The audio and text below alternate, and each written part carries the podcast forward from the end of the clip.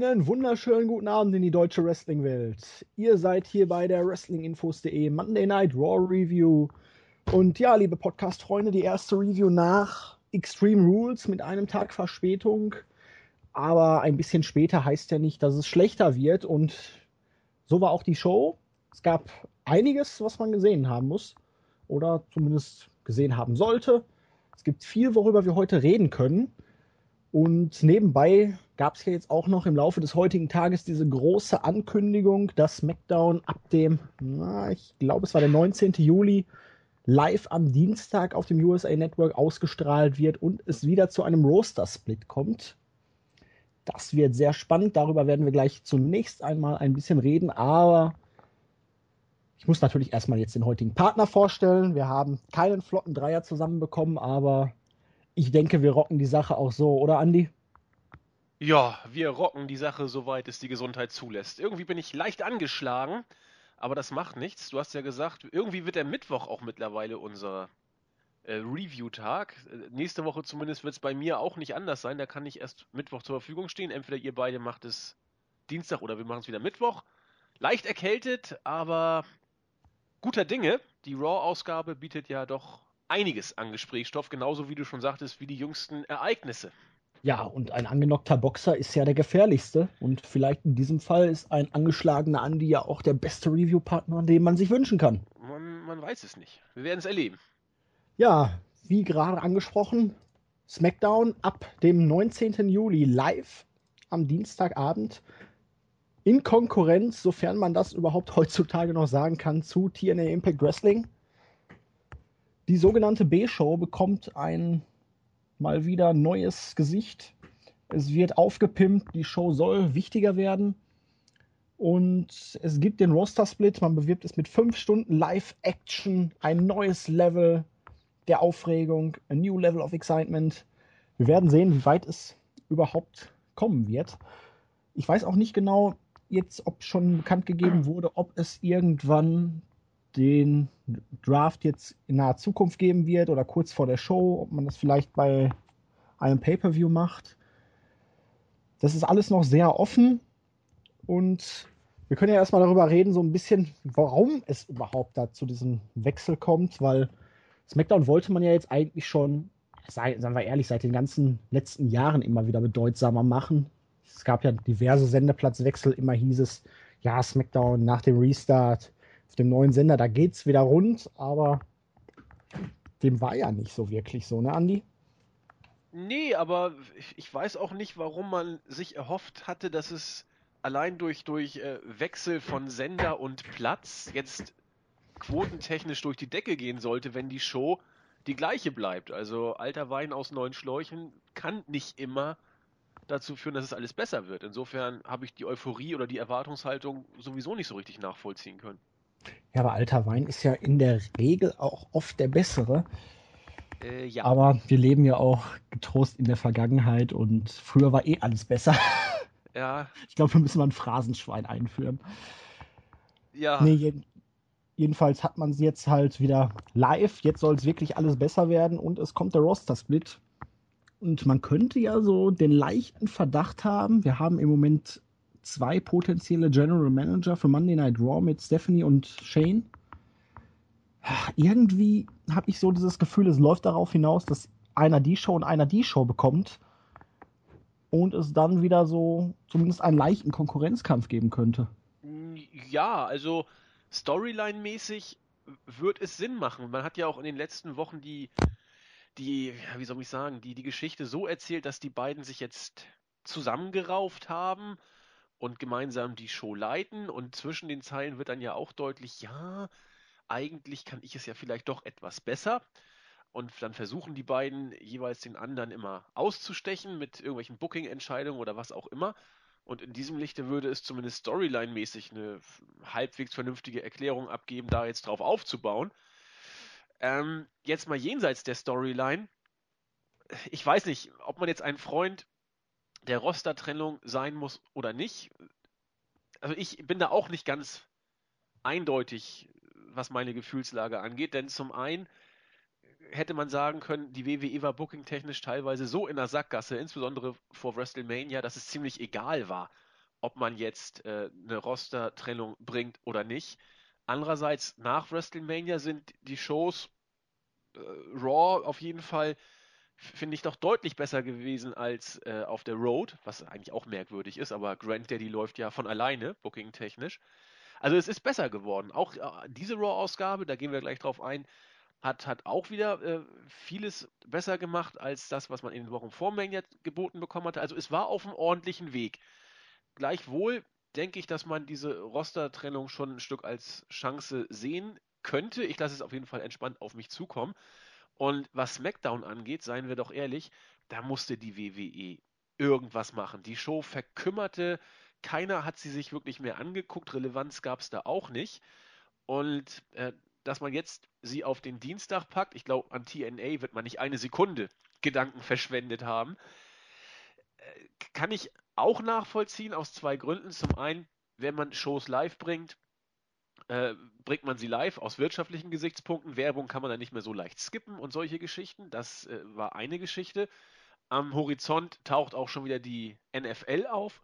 da ist auch bald äh, Playoff-Zeit und dann wird es schwer für die WWE.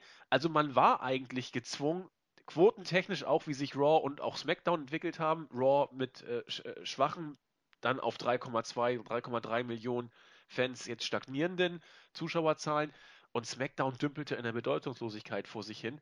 Da musste ja eigentlich so eine Art Befreiungsschlag irgendwie kommen. Mal gucken, wie es wird. Und es bietet auf jeden Fall viele Chancen. Ich war auch in der Vergangenheit, dachte mir, Roster Split immer hier und da.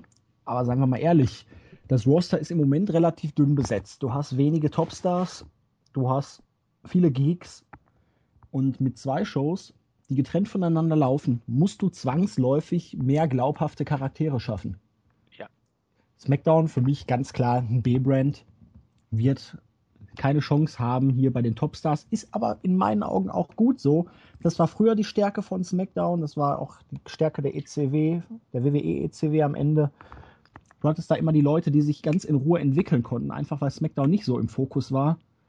Und wenn wir ganz ehrlich sind, SmackDown wird höchstwahrscheinlich in neun von zehn Wochen die beste Show sein, einfach weil sie nur zwei Stunden geht.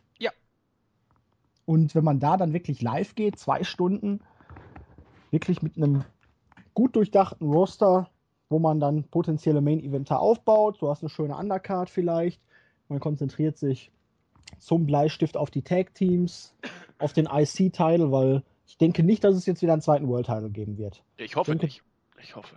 Ich denke, der wird bei Raw bleiben.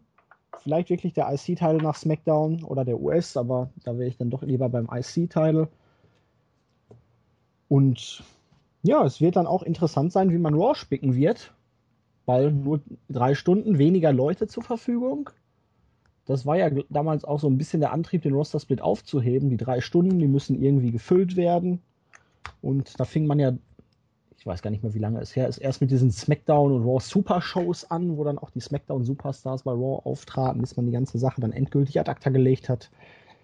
Es bietet in jedem Fall viele Chancen und im Moment ist es ja wirklich noch sehr offen, wie die ganze Geschichte dann überhaupt aussehen wird, was man sich da vorstellt und wie der Draft sich vor allen Dingen entwickeln wird. Was wird da passieren?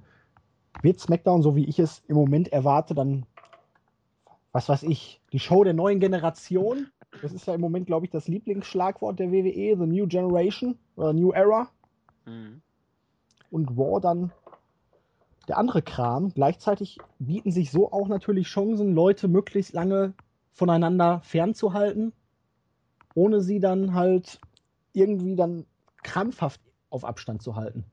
Die Leute können sich gleichzeitig in zwei Shows entwickeln, zu Stars werden und dann, wenn es mal einen Draft gibt oder es gibt wieder so einen übergreifenden Pay-Per-View oder was auch immer, dann hat das Ganze auch Schwung und Schmackes und Impact. Und da bin ich dann wirklich mal gespannt. Und ja, stellt sich immer die Frage, was passiert mit TNA? Sendeplatzwechsel auf den Mittwoch? ja, die variieren da jetzt ja fast äh, monatlich, hätte ich beinahe gesagt, was den Sendeplatzwechsel angeht. Ja, TNA ist eben da und äh, wie ich schon sagte, ich glaube, WWE wird sich nicht eine Sekunde um TNA auf den Dienstag geschert haben. Entweder sie bleiben da oder sie wechseln. Ich, ich kann nicht sagen, dass ich da irgendwie groß mich mit auseinandergesetzt hätte. TNA ist hier nicht relevant. was du, finde ich, auch schon angesprochen hattest, da hatten wir auch heute im Team intern so ein bisschen geschnackt. Äh, Christos und Buvistick waren da auch weit vorne und ich teile diese Auffassung. Bin sehr gespannt, wie man diesen Draft aufzieht. Äh, man kennt es ja, was ich aus NBA, NFL, NHL, wie da die Drafts laufen. Jedes Team äh, darf dann mal äh, aufgrund der Leistung, gut, das wird hier anders sein, aufgrund der Leistung in der Regular Season, irgendwie den, den ersten Pick abgeben. Das wird hier quasi zwei, bei zwei Brands ein bisschen anders sein. Ob das Reißverschlussverfahren wird, der eine dann der andere, weiß ich nicht. Im Moment ist ja auch wirklich gar nicht viel zu philosophieren, weil noch viel an Details nicht an die Öffentlichkeit gegangen ist, wenn die WWE dann selbst genau bis ins Letzte weiß, wie es laufen soll. Das wird man ja auch mal sehen. Ich bin ein bisschen zurückhaltend, was meine Erwartungshaltung angeht, aber ich lasse es vorsichtig optimistisch auf mich zukommen. Das hast du sehr, sehr schön gesagt. Danke. Ich bin gerade noch mal so diesen WWE Pay-Per-View-Kalender durchgegangen und der 19.07. Ja, scheiß Werbung. Ähm, der 19.07. ist genau die Woche vor dem Battleground Pay-Per-View. Ja, ist doch super. Nee, das ist doch eigentlich völliger Schwachfug. Wieso? Kannst du doch dann auch nicht noch mal eine Woche lang. Vor ja, nee, es ist, es ist doch ziemlich scheiße. Hast recht. Weil der Battleground ist am 24. Damit fehlt ja eigentlich hier das Käfigdingens da, ne? Battleground? Käfig? Ja, die habe ich auch überlegt. Die Chamber war letztes Jahr doch um diese Zeit äh, angesiedelt. Ja, No Way Out, ja klar. Genau, und äh, im Moment scheint sie wegzufallen. Oder sie kommt kurzfristig nochmal irgendwie als Special Event äh, auf den Plan. Wirklich so perfekt für den SummerSlam als Number One Contenders Ausscheidungskammer oder so für den Title Shot beim SummerSlam. Ja. Ja. Wieder Chance vertan. Nee, weil so könnte man ja dann auch beim Pay-Per-View hätte man irgendwie noch sagen können, hier von wegen findet ein Draft statt oder man bewirbt den Draft für die Show danach am Montag irgendwie groß. Hm. Schauen wir mal, wie sich das Ganze entwickeln wird. Es ist noch viel im Argen. Es ist noch sehr viel vage. Man weiß nicht genau, wie es am Ende aussehen wird. Aber hey, wir sind bei WWE und alles ist möglich. Ja, eine Sache noch ganz kurz ergänzend. Ähm, ich, ich weiß jetzt auch nicht, was bei dieser Entscheidung, oder gut, ich glaube es vielleicht erahnen zu können, was bei dieser Entscheidung die äh, tragfähige Rolle gespielt hat. Äh, es gibt ja zwei Gründe. Entweder die WWE sagt, unser Roster ist so toll, dass wir es wieder präsentieren müssen. Genau, du lachst. Oder es sind schlicht wirtschaftliche Gründe, ein Befreiungsschlag, man musste irgendwas machen. Es wird das Letztere gewesen sein. Ganz, ganz klar. Da werden wirtschaftliche Gesichtspunkte eine Rolle gespielt haben. Und Vince wird gesagt haben, verdammt, die Ratings bröckeln, wir müssen da irgendwas machen denkt euch was aus. Ich habe auch schon ein paar Ideen. So, so wird es gelaufen sein, könnte ich mir vorstellen. Und dann ist da natürlich auch eine gewisse Gefahr drin, weil dann stand die Entscheidung, dass man was machen muss. Diese Entscheidung ist getroffen und nun muss man es irgendwie hinbucken, dass es passt. Ich weiß nicht, da wird es ein Konzept geben, natürlich. Was man nicht weiß, wie ausgegoren ist dieses Konzept. Deswegen halte ich hier äh, kleine oder größere Kinderkrankheiten durchaus für möglich. Äh, ist ja auch gar keine Frage, weil gerade die Sache, wenn du nur einen World Title hast, ja. wie lässt du glaubhaft jemanden aus dem anderen Brand mal um den World Title konkurrieren oder wie willst du es verkaufen, dass die Leute aus dem anderen Brand überhaupt keine Chance auf den größten Titel der Promotion bekommen? Das Dementsprechend musst du ja ab und zu ähm, weiß ich nicht, rosterübergreifende Matches haben, wo sich dann die Leute qualifizieren. Zum Beispiel hier, es gibt bei Raw einen Ausscheidungskampf, bei SmackDown einen Ausscheidungskampf und die beiden Sieger treffen dann irgendwo aufeinander, um Number One Contender auszumachen oder irgendwie sowas. Aber da muss ja auch der Show, äh, Champion dann gleich wieder zwangsläufig möglicherweise in der anderen Show auftreten. Genau. Solche Sachen sind nie ganz einfach. Richtig, also der Champion, was ich, wird so eine Art Freelancer, der zwischen Raw und SmackDown pendelt. Ich weiß es nicht, du kannst aber SmackDown auch nicht als, als B-Show eigentlich verkaufen, wenn, wenn du das mit, mit zwei gleichwertigen Brands irgendwie halbwegs rüberbringen willst. Und das müsstest du ja eigentlich fast machen, weil sonst hast du keinen Konkurrenzkampf. Dann passt es mit Shane und Stephanie wieder nicht. Also, ich bin gespannt. Ich weiß nicht, äh, wir müssen es, glaube ich, echt auf, auf, auf uns zukommen lassen. Die nächsten Tage werden ja, denke ich mal, alle Nase lang neue News kommen. Und dann können wir immer schön fachsimpeln. Zur Not machen wir ein Weep-In und dann sehen wir weiter. Ganz genau. Und Fachsimpeln ist das Stichwort, auf das ich gewartet habe, weil das ist genau das, was wir über die heutige Monday Night Raw Ausgabe machen werden, denn die 1200. Manche bei WWE hatten das Gefühl, das ist doch mal eine Geburtstagsparty wert. Ja, Geburtstag, ne? Aber dazu später. Ja.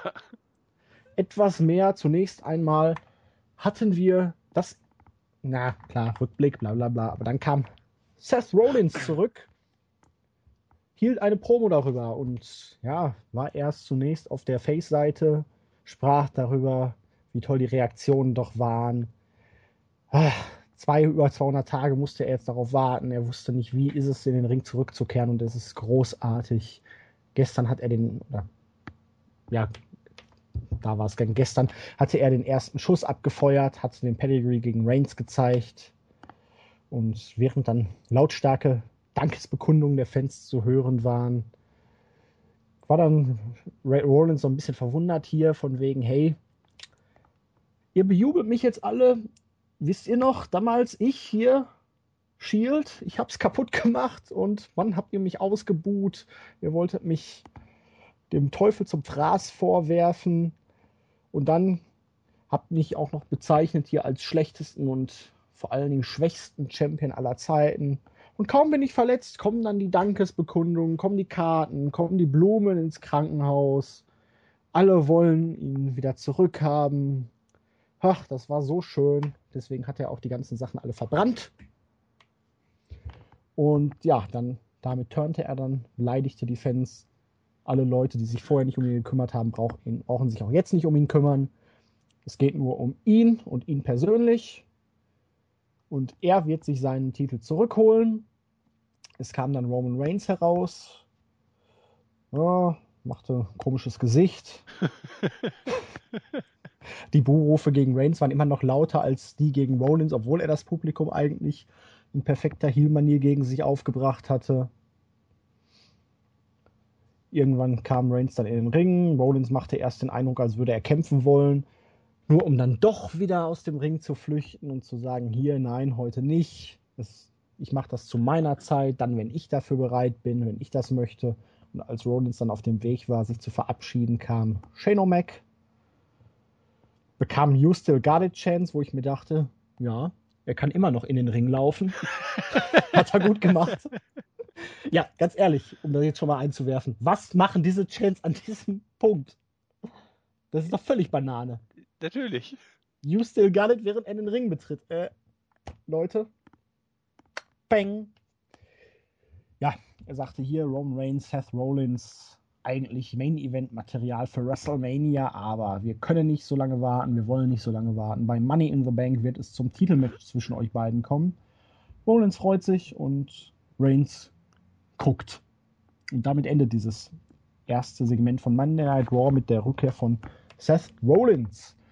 Wenn ich dir da etwas vorwegnehmen darf, also klar, Rollins musste aus WWE-Sicht als Heel zurückkommen, weil man hat keine Heels. Da ist man natürlich dann auch selber schuld. Aber was für ein Selbstläufer wäre es geworden, wenn man ihn als Face zurückgebracht hätte. Man hätte auch alles das erklären können. Dann hätte man einfach halt gesagt, hier die ganzen Blumen und so, die haben Rollins erst gezeigt, dass die Fans doch hinter ihm stehen. Dass eigentlich nicht er das Problem war, sondern zum Beispiel die Authority und dass er jetzt eingesehen hat, dass er ja gut genug ist, um das Ganze auch alleine zu schaffen. Und genau das wird er jetzt machen. Aber diese Tatsache, dass man das alles an Potenzial, was man da jetzt hatte, verschenkt hat, zeigt dann auch wirklich nur, egal was auch irgendwie noch passiert oder kommen wird, man wird Roman Reigns nicht fallen lassen, man wird Roman Reigns nicht turnen. Weil das wäre ja eigentlich ein Selbstläufer gewesen hier, Rollins als Face und Reigns turnt dann endgültig. Mm, ja, das stimmt.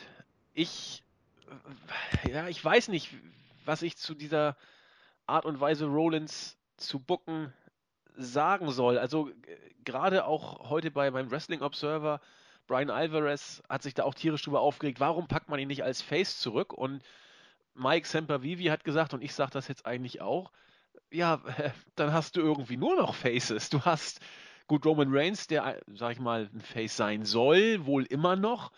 AJ Styles ist jetzt definitiv Richtung Face gebuckt eigentlich. Er hat aber heute als Heel agiert. Styles? Natürlich. Na gut, reden wir nachher. Er hat gesagt, die anderen sind alle schuld und er hat gesagt hier, dann ist es halt so. Wenn wir braucht mir nicht helfen, tschüss, dann verschwindet gut, doch. Dann reden wir da nachher nochmal drüber, was, was Styles äh, jetzige oder künftige Rolle sein wird oder könnte.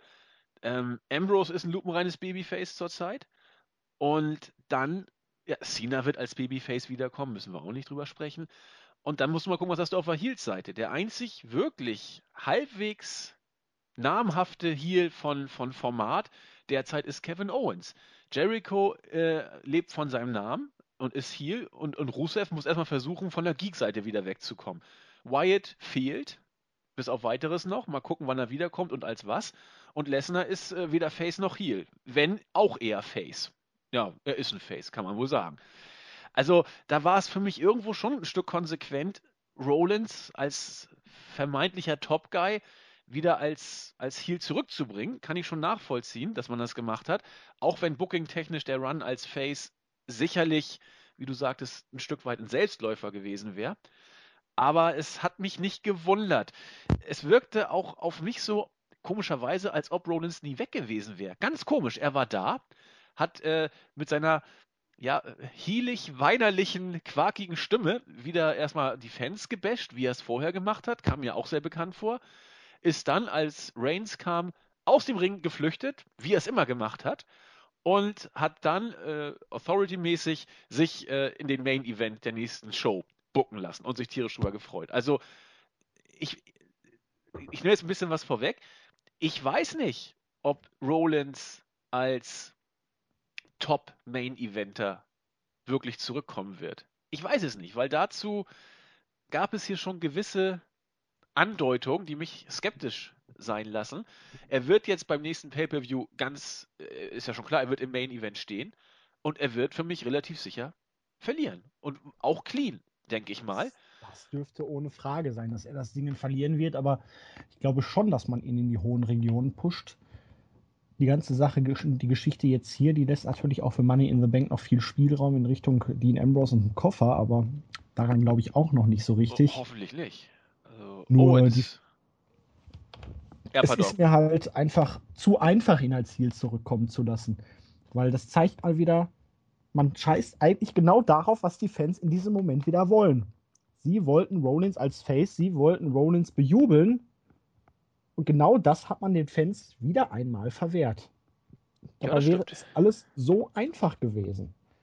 Und ja, Tatsache, dass Rollins dann schon wieder rausgegangen ist, als Reigns dann zum Fight da reinkam, ah, ich weiß nicht, dann lasst ihm Reigns doch einen Low Blow verpassen und ihn dann noch abfertigen oder irgendwie so, einfach um zu zeigen, hier, ich bin ein Arschloch, aber ich stehe jetzt meinen Mann, jetzt ist wieder so, ach ja, ich bin der Heel, der sich seine Zeit und den Ort dann wirklich aussucht und äh, ich weiß nicht.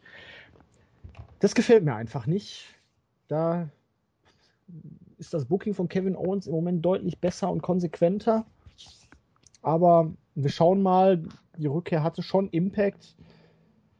Und ich will noch nicht mal sagen, dass ich das jetzt negativ finde, dass man das Gefühl hat, Rollins war nie weg. Er hat sich halt nahtlos wieder eingefügt.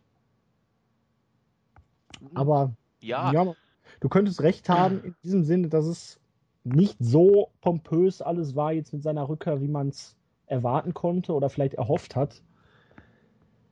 Aber ich denke schon, dass man für Rollins noch größere Pläne hat. Auch die Sachen bei Extreme Rules mit dem Pedigree.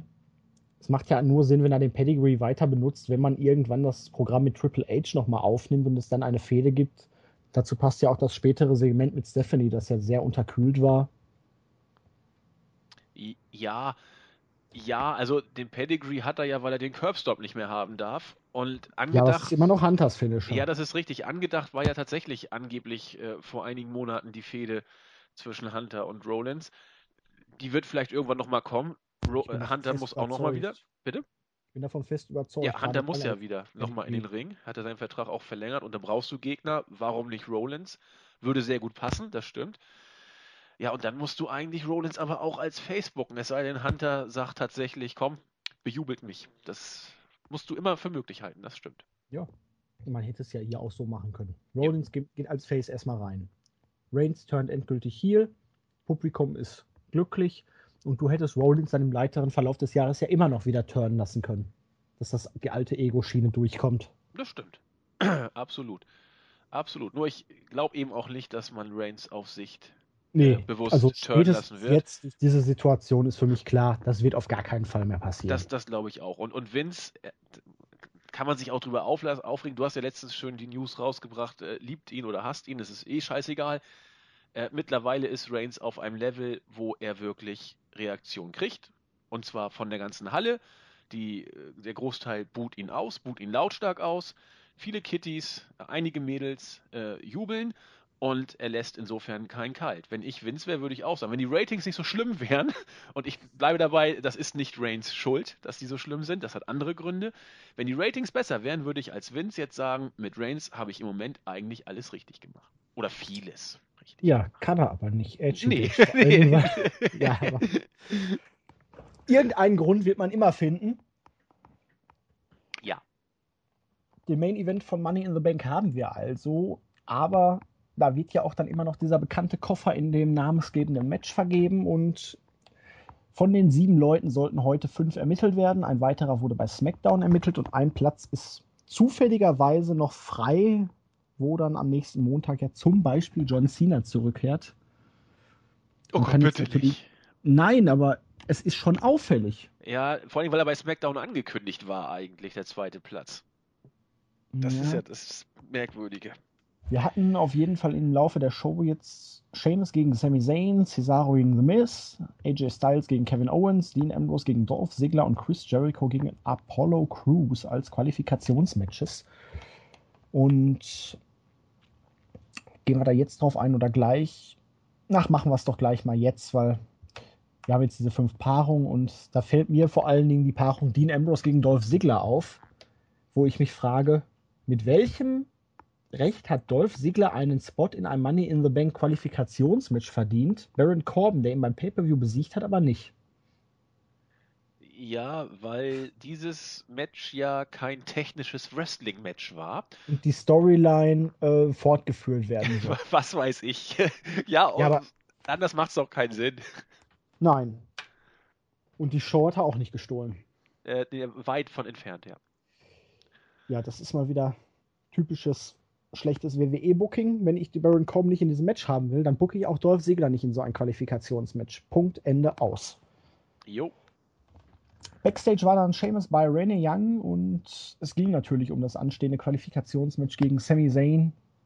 Und heute wird er ihn auseinandernehmen, denn er kann dieses ganze Gerede über die New Era einfach nicht mehr hören und er steht damit auch nicht alleine da, möchte ich nur anmerken, weil es ist wie so oft bei WWE wenn man an irgendetwas Gefallen gefunden hat, schlachtet man es so lange aus, bis die Leute es einfach nicht mehr sehen oder hören können. Und ich glaube, der Begriff New Era, der ist an diesem Punkt mittlerweile.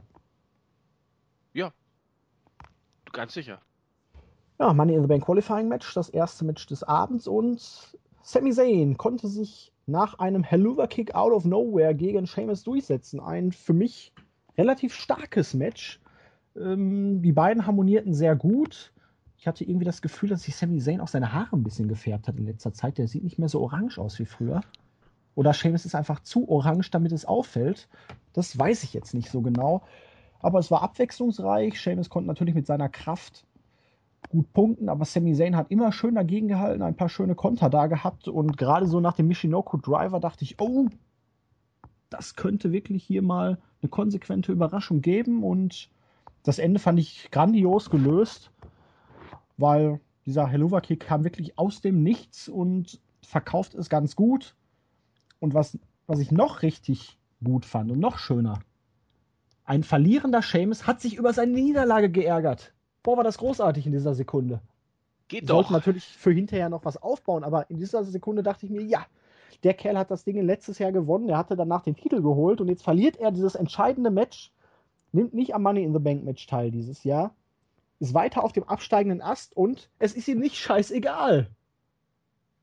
Yeah. Völlig richtig. Völlig richtig. Ja, äh, kann ich gar nicht viel ergänzen. Also der Helluva-Kick wird richtig schön ja, aufgebaut in Anführungszeichen. Er kam beim Extreme Rules Pay-Per-View aus dem Nichts gegen Kevin Owens und er kam auch hier wieder aus dem Nichts. Den RKO out of nowhere kann ich nicht mehr ertragen, obwohl Randy Orton jetzt gefühlt drei Jahre schon nicht mehr dabei ist. Äh, wenn ich den ersten RKO sehe, werde ich mich schon wieder aufregen. Aber äh, ich finde das gut, dass man Sami Zayn nicht nur in den Shows hält, ihn auch langsam gewinnen lässt und auch stark präsentiert und auch sein, sein Finisher ein bisschen in den Fokus rückt. Hat mir sehr gut gefallen. Das Match war äh, für ein Raw-Match auch stark, sehe ich, sehe ich ganz genauso. Und äh, ja, passte. Generell, dass man, ich weiß gar nicht, ob wir im letzten Jahr auch Money in the Bank Qualifying Matches hatten. Ich glaube ja. Ich bin mir nicht sicher, müsste nochmal zurückgehen in der Historie. Uh, ich, ich weiß es im Moment wirklich nicht, aber ich finde es generell sehr, sehr gut, Qualifying Matches zu bringen. Du hast es auch schon gesagt, eigentlich hätte man dann auch darüber nachdenken können, wie man diese dann besetzt, aber das ist eine andere Geschichte. Grundsätzlich ist das eine sehr gute Sache, Qualifying Matches zu machen. Und dass Zane dieses Match gewinnt, seien wir ehrlich, war für mich jetzt keine große Überraschung. Es war konsequent. Seamus ist ja nur noch bei Turtles Filme drehen oder was weiß ich, was er sonst macht. Aber es wurde gut als Überraschung verkauft. Ja, genau. Aber so, so musst du es auch verkaufen dann, ne? Genau. Und ganz ehrlich, vielleicht mache ich mich jetzt bei einigen unbeliebt, aber ich fand Seamus im gesamten Auftritt hier, wenn man die Show betrachtet, bockstark diese Woche. Ja. Äh, das Match war stark, die Reaktion nach dem Match war stark, auch die Attacke und die Promo in Richtung Apollo Crews fand ich richtig gut. Ja, er hat viel, viel Airtime bekommen, Seamus, und äh, hat auch das gut genutzt. Seit die League of Nations weg sind äh, und, und Seamus wieder auf sich steht, darf er ja auch wieder ein bisschen was machen. Und sehe ich genau wie du. Das er ist derzeit Midcard, da wird er auch bleiben. Aber äh, es gibt durchaus Schlimmeres als das, ja, was er da abliefert. Er bekommt ja jetzt auch direkt eine passende Anschlussfehde. Denn Backstage war dann Apollo Crews bei Rainy Young und er grinste nur in Richtung seines Qualifikationsmatches gegen Chris Jericho, so wie er das macht. Und ha, das ist das größte Match seiner Karriere. Und Chris Jericho hatte natürlich gestern einen harten Tag mit seinem Match bei Extreme Rules gegen Dean Ambrose. Und ja, aber er ist jetzt da, das ist seine Chance. Und gerade als er dann New Era erwähnen wollte, stürmte Seamus heran und machte ihn kaputt. Er warf ihn durch die Gegend, ließ ihn auf dem Boden liegen und ich dachte irgendwie, ho, da ist dann also schon vorprogrammiert, dass er hinterher geschwächt ins Match gegen Chris Jericho geht und somit auch schon die Grundlage für eine Niederlage gelegt. Nehmen wir es vorweg, er zählte hinterher überhaupt nicht. nee, das mussten er, die Kommentatoren machen. es war, als wäre nichts gewesen, aber ja, Anweisung von WWE. Man möchte nicht, dass die Leute sellen, weil es sind ja WWE-Superstars und die Leute bezahlen, damit sie topfitte Leute sehen und nicht irgendwelche Typen, die ausgepowert oder halb tot sind. Ja, Ausnahme Jericho mit vielen Pflastern. ja, aber gesellt im Match hat er das ja auch nicht wirklich. Nee, das stimmt. Das stimmt. Nee, äh, passt aber. Äh, vor allen Dingen auch, dass das nicht einfach so irgendwer irgendwen angreift, sondern dass Seamus auch versucht, noch deutlich zu machen, warum er das gemacht hat. Das ist natürlich über das Niveau von Kindergartenhauerei geht das nicht hinaus, der Grund. Du, du bist die neue Ära und neue Ära ist doof. Aber ja, doch, ist, er möchte seinen Status verteidigen. Ja, genau. Ist auch nicht viel mehr als Kindergarten. Sein Rosterplatz. Aber wow. es ist eine Erklärung. Ja, genau, eine Erklärung ist okay. Vielleicht kann man es auch mit existenziellen Ängsten dann noch äh, begründen, auch, auch gut. Also, Seamus will kämpfen und will sich behaupten. Alpha-Tier mit roten Haaren. Alles okay. Alpha-Tier mit roten Haaren. Ja, ist es doch. Also, ja, was soll man dazu ja, sagen? Nein. Ist gut. Ja. Dann war es Zeit für New Day und sie hatten einen Geburtstagskuchen für die 1200. Ausgabe von Monday Night Raw dabei. Sie feierten ein bisschen, redeten Stuss. ja. Irgendwann deutete Big E an, die Torte dann in irgendein Gesicht zu schmettern. Erst war es JBL, dann Byron Sexton. Und der Einzige, der sie haben wollte, war der kleine Junge und der durfte nicht. Ja, genau, und bei Byron Sexton frage ich mich weiterhin immer noch, was macht der da eigentlich? Ich weiß es auch nicht. Äh, Cole und JBL feinden sich immer an. Sexton kriegt eigentlich immer nur aufs Maul und bringt dann irgendeinen dummen Spruch, den eh jeder überhört. Das ja. ist so ein überflüssiger Propfen. Willst du lieber Lawler wieder haben? Nein. Ich möchte die alle nicht mehr nee. hören müssen. Das ist viel wichtiger, hören müssen. Irgendwann kamen dann von hinten ganz, ganz böse die Social Outcasts. Sie griffen die Tag Team Champions an und das führte dann zu einem Match, einem Six-Man Tag Team Match. Und das war relativ kurz vorbei. Social Outcasts hatten eine ganz gute Phase, dann wurde Slater ein bisschen abgefertigt. Die anderen beiden Partner holten ihn aus dem Ring raus und meinten dann, hey, lasst uns doch feiern und eine Siegesrunde drehen. Sie rannten dann los und Slater fiel erstmal hin, weil. Aber er hat, er hat versucht mitzulaufen, aber er ist nicht weit gekommen. Aber auch wie gestört, da laufen die zu dem vollkommen zusammengeschlagenen Partner hin. Was können wir jetzt machen? Ja, Boat Train, gute Idee, als ob das das Heilmittel wäre. Aber auch das hat nicht mehr viel geholfen. Völlig ja, gestört. War dann schnell zu Ende und am Ende, ja, bekam Slater die Torte dann auch noch ab. Er hat es gesellt, als würde er von einem Hammer getroffen. Ja. Naja, ja, ich weiß auch nicht. Sagt man nicht nein. Sah, sah, irgendwie tatsächlich ganz schön. Ich weiß jetzt nicht, wie dieser äh, Boden der Torte war. Der hat er ja wirklich das voll. Das war hart. Ja, ohne Scheiß. Ich glaube, da hat er, hat er echt einen mitgekriegt, weil die Torte hat ihn ja voll erwischt. Und äh, so, so, so ein Tortenblech ist auch kein Picknick. Also ich, ich weiß jetzt nicht, ob er da was sich zugezogen hat, aber ja, äh, ein Segment zum Schießen. Ähm, erschießen? Ja, ich weiß, das war, ich weiß nicht. Also gut. Es war halt Zeitschinden, Füllermaterial. Ja, New Day mussten sowas machen, das ist ja Kann klar. ich in dieser Show verkraften, wenn ich ja, ehrlich bin. Muss, Dafür muss war die Show so insgesamt ganz gut. Ja. Und apropos ganz gut, fand ich auch den Auftritt von The Miz. Der war wieder zurück mit Maris und sie haben natürlich erstmal gefeiert, dass The Miz den Titel behalten durfte. Beide haben The Miz über den grünen Klee gelobt. Es gab dann ein bisschen Techtelmechtel zwischen den beiden Ehepartnern. Und gerade als es dann ein bisschen intimer werden sollte, kam Cesaro und hat die Party gesprengt. Ja. Ganz ehrlich, die Promo fand ich stark. Äh, ich weiß nicht, aber The, The Miz, ich mag ihn in seiner Rolle. Mit Maurice hat er auch wirklich jetzt noch wieder so dieses i-Tüpfelchen da drauf gekriegt. Und in der momentanen Rolle ist er wirklich sehr gut aufgehoben. Und ja, er wird nicht stark dargestellt. Den Titel hat er jetzt zweimal verteidigt.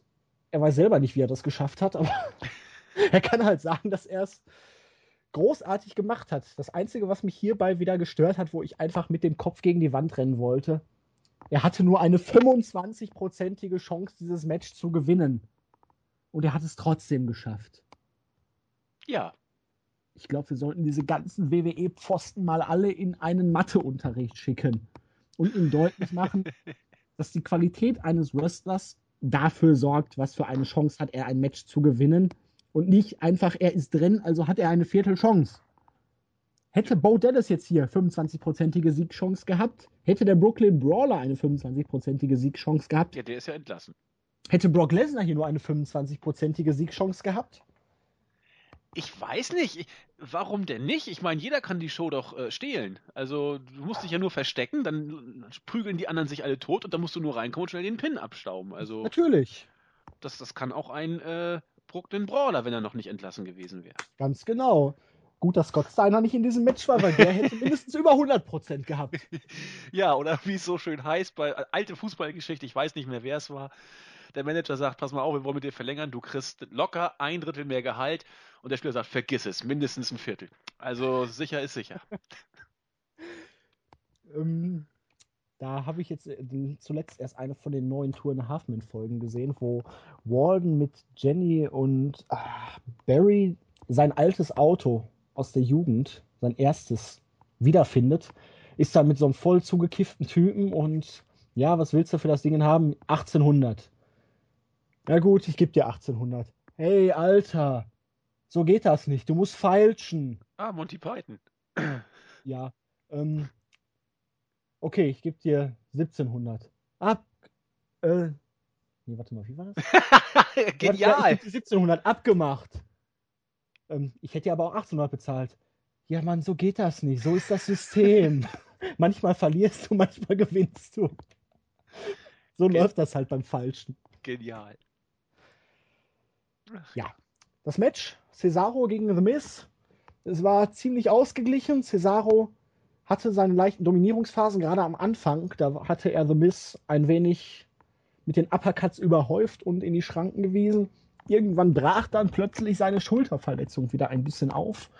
Gegen Ende konnte man das Gefühl bekommen, vielleicht gewinnt The Miz das hier sogar noch, weil als Cesaro zum Swing ansetzen wollte, konnte er das nicht, weil die Schulter einfach nicht mithalten wollte. The Miz war dann am Drücker kurz davor zu gewinnen, aber Cesaro kam dann doch nochmal zurück und machte mit dem Neutralizer das Ding dann nach etwas über elf Minuten klar. Und auch hier muss ich sagen, ein ziemlich starkes Match für eine Weekly. Und so sehr The Miz auch immer kritisiert wird, zusammen mit dem richtigen Partner ist er immer in der Lage, ein gutes Match zu zeigen. Mit Cesaro sowieso. Ich kann mich aber auch ehrlich gesagt nicht an ein richtig schlechtes Match von The Miz in den letzten Wochen oder Monaten erinnern.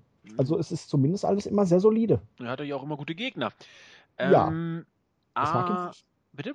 Das mag ihm helfen. Das mag, das mag ihm helfen.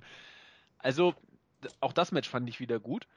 Das, äh, was du über The Miz gesagt hast, ich glaube, da sind wir beide ja äh, eh auf einer Linie. The Miz ist für mich am Mike in der Art und Weise, wie er dargestellt wird und diese Rolle inszeniert, äh, sehr gut. Ich, wirklich sehr gut, würde ich sagen weil er diesen feigen Heel so glaubhaft rüberbringt wie, wie kaum ein anderer. Also das, das, das passt. Und ähm, ich bin auch der Meinung, dass The Miz in dem, das habe ich auch bei der Review zu Extreme Rules schon gesagt, dass The Miz da einen sehr guten Job gemacht hat und das Match auch ein Stück weit äh, in, in, seiner äh, Geschichte geprägt hat. Denn du brauchst diesen feigen Heel, der äh, zwischen den drei Superstars, äh, du brauchst ihn nicht, aber äh, ein vierter Superstar, der, der richtig technisch versiert ist, hätte das Match jetzt auch nicht schlechter gemacht, ganz sicher nicht, aber The Miz passte da eben sehr gut rein und hat das dann Storytelling-mäßig sehr gut ergänzt. Dieses Match hier, ja, für mich war eigentlich auch relativ, also wenn ich getippt hätte, hätte ich auch hier auf Cesaro getippt, weil, weil ich wusste, dass am nächsten Tag wieder ein Smackdown-Match stattfindet, ein, ein äh, Titelmatch um die IC Championship. Und da wusste man ja schon, wie es ausgehen hätte können. Deswegen dass Cesaro gewinnt, passt. Es ist auch gut, dass Cesaro im Leitermatch steht. Ja, äh, alles gut. Kann man mal so machen. Etwas ärgerlich dann natürlich, dass bei SmackDown sozusagen die ganze Sache wieder umgedreht wurde. Cesaro bekam ein IC-Title-Match. Genau. Cesaro verlor das Match und 50-50 at its best. Aber wollen wir uns darüber wirklich im Moment aufregen? Nein, also nö, also dieses Match haben wir nur auch schon ein paar Mal gesehen in den letzten Wochen. Also wir hatten bei Payback ein Titelmatch zwischen The Miz und Cesaro und ich fand dieses Match einen Ticken besser. Ja, das kann man so stehen lassen. Backstage sahen wir dann dieses vorhin schon angesprochene Segment mit Seth Rollins und Stephanie McMahon. Seth war äh, erst bei Renee Young und dann sah er Stephanie und kam hin und wollte sie erstmal umarmen und sie so, ist, ist, beide Hände nach oben. Weiche von mir, hey, ähm, alles easy hier, du weißt, schön, dass du wieder da bist, aber hier haben sich ein paar Sachen verändert, seit du weg warst. Hat er gar nicht mitgekriegt. Er guckt kein WWE und er war wahrscheinlich auch nie anwesend, hat keine Gespräche mit den Leuten geführt.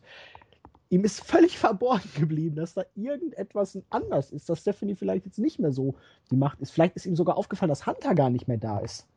Vielleicht. Vielleicht. Und deswegen hat sich jetzt auch die Geschäftsbeziehung so ein bisschen verändert. Es gab dann den freundlichen Handschlag und ja, Rollins wirkte etwas, naja, zurückgewiesen und ein bisschen geknickt. Der arme kleine Seth. Genau. Zwei, zwei Sachen dazu. Ich weiß nicht, was die WWE sich booking-technisch hier davon verspricht, Stephanie so darzustellen, wie sie es hier gemacht, hat, äh, gemacht haben. Denn sie kam hier rüber wie ein äh, opportunistisches, schleimiges Gerümpel, in Anführungszeichen. Ähm, sie war die böse Authority-Figure, die mit Seth Rollins äh, immer gerne ein Eis gegessen hat und die ihn gepusht hat. Und jetzt merkt sie, hm, der Wind hat sich hier gedreht. Rollins finden die Fans nicht so gut. Und jetzt haben wir hier eine neue Ära. Da muss ich ja auch mitmachen. Das gehört sich ja. Und ach so, mein guter Freund Seth kommt wieder. Nee, nee, nee. Äh, das passt jetzt nicht. Den lasse ich mal jetzt fallen und tu so, als ob ich jetzt hier äh, ganz äh, neue Gedankengänge parat habe. Also, also ich weiß nicht, ob das irgendjemandem aufgefallen ist, aber wie abgefuckt äh, kommt Stephanie denn jetzt hier rüber als jemand, der die alten Haudegen sozusagen die sie auch gepusht und stark gemacht hat, jetzt einfach sagt, nee, pass auf, äh, der Wind hat sich gedreht, geh weg, du Schweinchen, so nach dem Motto. Also ganz merkwürdig. Und das ist auch ein kleiner Punkt, wo ich ein bisschen Angst um, um Rollins eben auch habe. Denn so wie Stephanie jetzt äh, ihn hat abblitzen lassen, mehr oder weniger, könnte man ja äh, versuchen, es so darzustellen. Rollins ist nur das gewesen, was er war, weil er die Rückendeckung der Authority hat. Die hat er jetzt nicht mehr.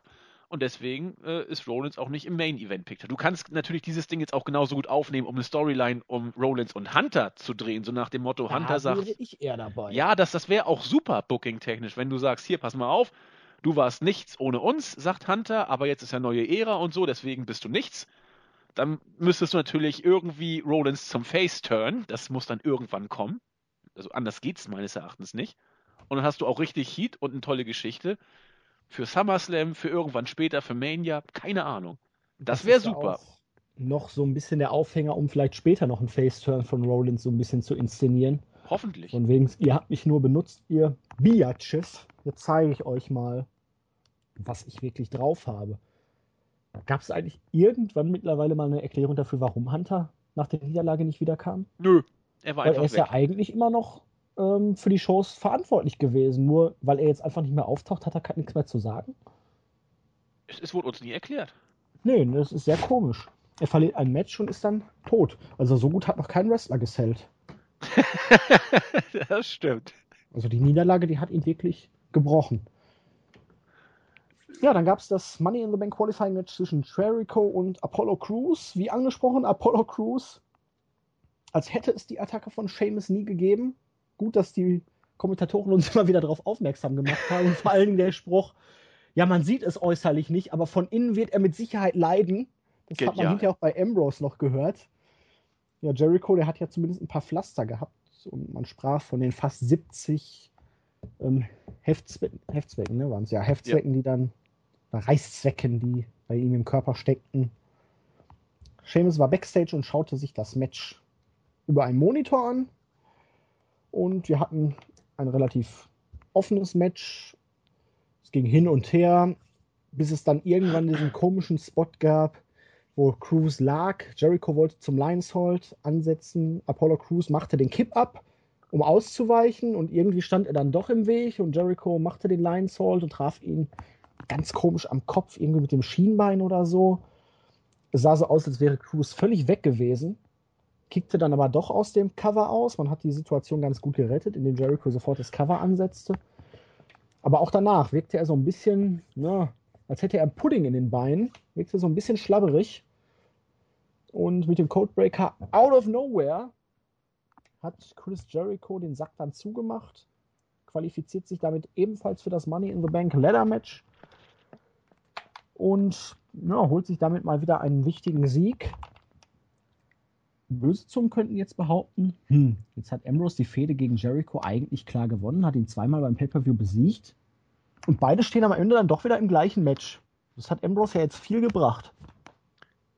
Richtig. Aber, Aber darum geht es ja im Moment gar nicht. Nö, also Jericho war in Leather-Matches eigentlich immer ganz gut dabei.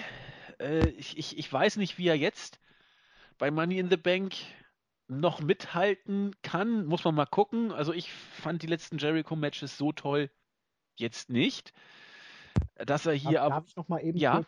kurz, weil ihr hattet ja die Review zu Extreme Rules gemacht und ich hatte so ein bisschen mitbekommen, dass gerade so auch im Forum oder auf der Startseite die Meinung zu diesem Match doch richtig weit auseinander ging. Ich bin da völlig bei dir. Ich fand das Match schwach.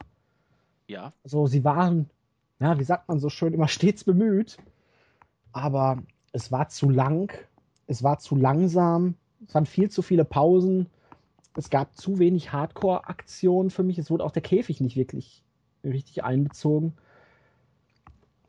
Ich weiß nicht, es kam einfach das Feeling dieser eigentlich ja doch intensiven Fehde überhaupt nicht rüber. Und sie lagen immer mehr am Boden. Und in diesem Fall war der Käfig dann eher hinderlich, weil sie halt, ja, Jericho konnte nicht flüchten, so wie er es wollte. Ambrose konnte seine Dives nicht zeigen, die er eigentlich immer für ein paar gute Pops in einem Match bringt. Nee, ich weiß nicht, die ganze Fehde hat in den Matches mal wieder enttäuscht und jetzt muss man sich wieder die Frage stellen. hat es Jericho einfach nicht mehr so richtig drauf, ne? Ja, also ich, ich, ich darf es ja auch gar nicht laut sagen und möchte es ja auch nicht, aber es wirkt stellenweise auf mich tatsächlich so. Ähm, man denkt ja mittlerweile fast nach jedem Pay-Per-View, so war es das, geht ja jetzt wieder in die äh, verdiente Rock'n'Roll-Pause sozusagen. Und er ist immer noch da. Und er ist auch jetzt bei Money in the Bank wieder dabei. Also Jericho zieht diesen Run durch, äh, ist sich ja auch für nichts zu schade. Und äh, das, das rechne ich ihm ja auch hoch an. Und seine Matches sind ja auch nicht so, dass man sagen müsste, das ist gar nichts. Also, das will ich ja gar nicht sagen. Aber äh, es, es kickt mich eben nicht mehr so sehr. Gleichwohl, dass Jericho dieses Match gewinnt, also das passte schon, das ist auch richtig. Ähm, dass er jetzt bei Money in the Bank im Leitermatch steht, ist demnach auch in Ordnung und konsequent. Ich hoffe mal, er wird da eine gute Rolle spielen können. Bin da auch nach wie vor vorsichtig optimistisch, aber achte da eben auch drauf. Was vielleicht auch ein Grund dafür sein könnte, warum das Asylum-Match so, so ja, merkwürdig dahin siegte. Das habe ich gestern beim Wrestling Observer kurz gehört und fand das hochinteressant. Es sollte ursprünglich wohl ein Segment während Extreme Rules mit den McMahons geben. Das ist dann relativ kurzfristig gecancelt worden, sodass das äh, Asylum-Match, so wurde entschieden, äh, ein paar Minuten, fünf bis zehn Minuten quasi mehr gekriegt hat. Das soll ursprünglich wohl tatsächlich nur auf, auf gut 20 Minuten angelegt gewesen sein. Und äh, dann hat man denen gesagt, so, ihr beiden, passt auf, äh, es muss ein bisschen länger gehen.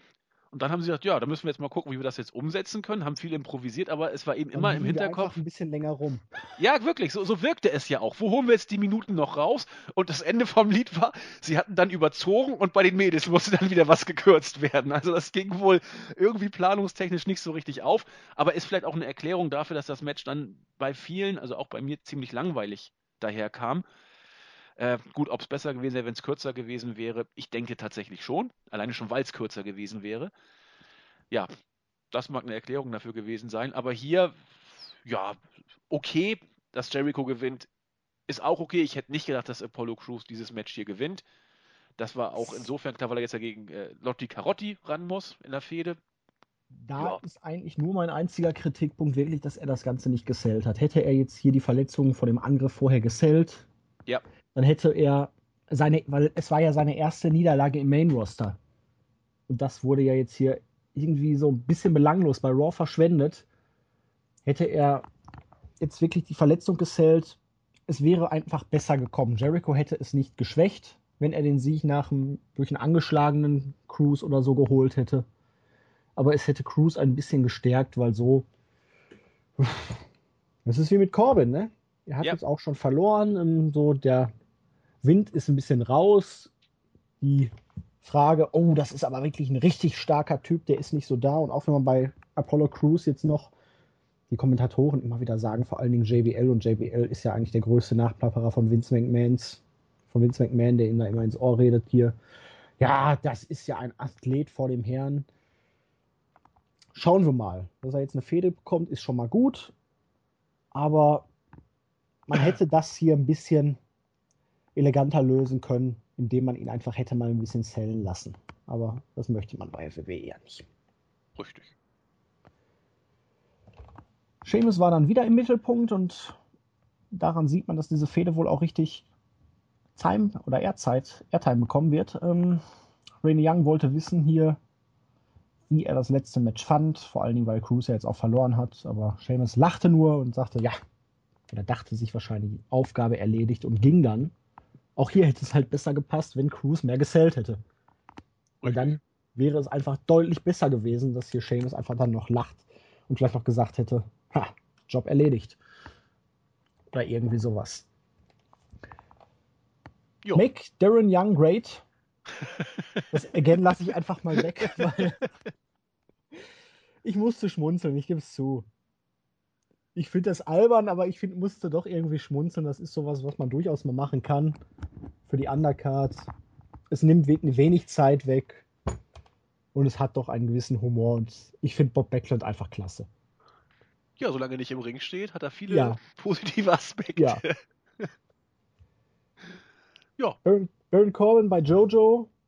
Ich glaube, Jojo hat man hier absichtlich genommen, damit Baron Corbin größer wirkte, weil Jojo ist ja wirklich klein. Das sah Hammer aus. Ja. Teilweise nur das Mikrofon gesehen, als es dann zum Close-Up bei Sigler und Dings geht. Du brauchst dir ja jetzt nur dieses Video von WWE da angucken und du siehst Jojos Kopf, ja. die Augen so nach oben gerichtet und ganz oben am Bild hat ist dann Baron Corbin. Absolut großartig. Und er sprach über seinen Sieg bei, gegen Dolph Ziggler bei Extreme Rules und der kam dann dazu und meinte, ja, hast gewonnen, aber hier, ich bin der bessere Wrestler. Und es ist notwendig, ein technischer Wrestler zu sein, um in der WWE Fuß zu fassen. Corbin sagte dann, ich habe hier früher nichts geguckt mit technischem Wrestling oder irgendwie so. Ich habe Leute kaputt geprügelt, habe deswegen den Job gekriegt und genau das mache ich hier und ich habe dich besiegt. Dann kam von Segler die Herausforderung für ein traditionelles technisches Wrestling-Match in der kommenden Woche. Corbin akzeptierte, die Sache geht weiter. Ich frage mich, ähm, was das jetzt wirklich noch sollte. Aber gut, wir kriegen dann wahrscheinlich beim nächsten Pay-Per-View noch ein finales Match dieser beiden. In der Pre-Show wieder. Weil beide ja auch nicht beim Mann in the Bank Match dabei sind. Sigler aus bekannten Gründen, weil er später gegen Ambrose verlor. Oh, Corbin könnte Corbin, doch vielleicht noch. Weil man ihn einfach nicht wollte. Daran glaube ich aber nicht. Ein Match ist doch noch offen. Ja, theoretisch. Theoretisch. Ja, ich verstehe auch nicht, äh, was das jetzt sollte. Ja, und vor allen Dingen diese Sache, ja, wir wissen es natürlich, bessere Wrestler. Das ist wieder so eine Smartmark-Schiene. Aber WWE muss es doch so verkaufen, als wäre es echt. Und wenn Corbin das Match gewinnt, hat er alle Argumente auf seiner Seite. Und ja. vor allem die Sache mit dem Low Blow. Ja, wieso hast du ihm denn einen Low Blow verpasst? Ja, weil ich es kann. Es war erlaubt. Natürlich. Wenn es doch erlaubt ist, warum soll er es nicht machen? Vollkommen richtig. Und ich, ich glaube auch nicht, dass irgendjemand sich dafür interessiert, wer von den beiden jetzt der bessere technische Wrestler ist. Ich denke mal, als ich, oder was heißt, ich denke mal, als ich dieses Segment gesehen habe, äh, und dann sagte, ja, ich bin der bessere Wrestler, ja, das werden wir ja sehen, jetzt gibt es eine Herausforderung und bla bla, dachte ich, meine Güte, wer will denn wissen, wer von euch beiden Vögeln der am wenigsten schlechtere Wrestler ist? Das interessiert doch kein Mensch. Also, naja, wir werden wohl noch zwei Monate mit dieser Fehde leben dürfen. Möglicherweise. Es ist auf jeden Fall recht interessant gewesen. Was? Was war interessant? Die Promo. Ich Oh Gott. Die hatte, eine, die hatte eine gewisse Selbstkomik. Ich weiß nicht, das hat sich verselbstständigt. Ich musste etwas lachen. ja, ich musste nur schmunzeln, als äh, Sigler sagte, ich werde jetzt etwas machen, was du niemals schaffen wirst. Ich werde jetzt die Show stehlen. Ja. Das hat er auch schon lange nicht mehr gemacht. Nee, genau. Deswegen bin ich da auch. Aber umso so. mehr angekündigt. Also. Ja. Deswegen bin ich da auch ins Schmunzeln gekommen, aber er kann es halt immer noch gerne sagen. Aber bei Sigler merkst du, seine Haare brauchen im Moment eine kleine Auszeit. Er fährt nicht mehr so viel, weil die waren ja doch ziemlich hinüber. Das ist das Ausgefranste hinterher. Das stimmt. Das passiert halt beim zu oft Färben. Bickes kam raus und er gab bekannt, dass Enzo wieder da ist. Und der war dann auch da und flippte gleich so aus, dass er erstmal sein Mikro auf dem Weg zum Ring verlor und das wieder aufnehmen musste. Mann war er gut drauf und ja, es gab dann mal wieder ein bisschen Gerede über seine Gehirnerschütterung. Er machte ein bisschen was gegen die Dudleys, rannte wie wild im Ring rum, sorgte richtig gut mal wieder für Stimmung. Die Dudleys bezeichnete er als SAWFT, Soft, und bereitete damit das Match zwischen Big Cass und Bubba Ray vor.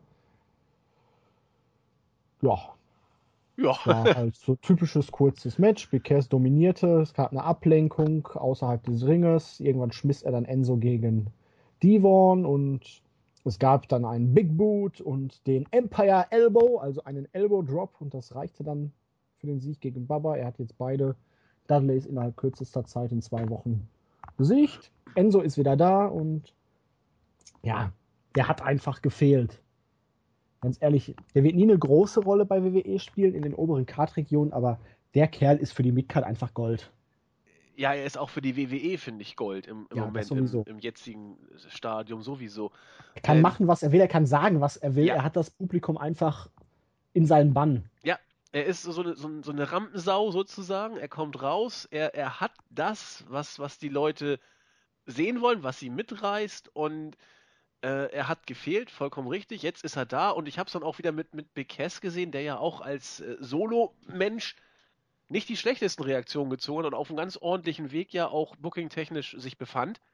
Aber diese beiden zusammen, das ist, also das ist großartig, das ist Gold wert. Sie, New Day sind mittlerweile sowas von, ja, belanglos geworden. Und diese beiden sind frisch, die, die Fans lieben sie und äh, Enzo Amore, also äh, ich persönlich weiß jetzt nicht so genau, aber er ist er ist einfach großartig. Das, das, muss man sagen. Er spielt seine Rolle super, er hat das Charisma und wie du schon sagtest, äh, für die Midcard super, für die Tag-Team-Szene das Beste, was der WWE passieren kann. Und scheiß drauf, dass sie nicht NXT-Titelträger äh, waren. Guckt die Titelträger an, die Lucha Dragons, die Ward Villains. Wo stehen sie jetzt? Äh, die werden irgendwann die WWE-Champions sein, die werden einen schönen langen Run haben. Also ich, ich, ich freue mich, dass sie da sind und sie funktionieren großartig. Ich hoffe nur, macht es nicht so wie bei New Day, dass man die beiden jetzt auch so ausschlachtet mit ihrer Line, dass das dann auch irgendwann doch, so das wird, dass man den ganzen überdrüssig wird. Ich fürchte es, natürlich wird man es machen. Es wird auch kommen und es wird leider auch schneller gehen, als man das vielleicht glaubt. Aber da ist da, sind wir wieder bei der Diskussion von der letzten Raw Review aus der vergangenen Woche. Wenn ich jetzt die Hoffnung schon wieder aufgebe, wo bin ich dann? Du, du hast ja recht. Ich bin ja auch bei dir. Ich will es ja auch nicht sehen, weil es dafür einfach. Dafür sind die beiden einfach zu, zu gut, als dass man das jetzt sehen möchte, dass das sich tot läuft. Gut. Die Damen der Zunft hatten heute auch noch ihren Auftritt. Charlotte kam zusammen mit Ric Flair und Dana Brooke zum Ring, um die Titelverteidigung von Charlotte zu feiern und das State of the Women's Championship zu adressieren, was auch immer dieses State of the Women's Championship überhaupt bedeuten soll. Keine Ahnung.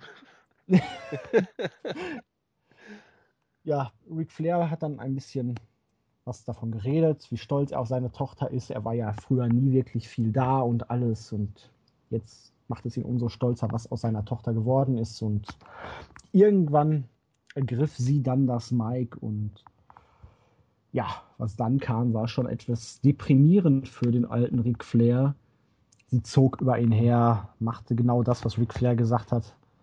In diesem Moment dann gegen ihn, äh, benutzte es gegen ihn. Nachher war er nie da und er, sie braucht ihn nicht. Er ist eine Schande. Vater ist für sie gestorben. Soll jetzt doch verschwinden. Und ja, Ric Flair hat die Sache phänomenal gespielt. Diese Tränen, die bei ihm rauskamen, die waren absolut großartig. Sie schickte ihn dann auch weg mit na na na na na na na. Sie ist jetzt die größte, dirtiest Player in the game und schlechteste Sängerin auch. Das sowieso. Und der alte Mann, er hat jetzt ausgedient und er soll verschwinden.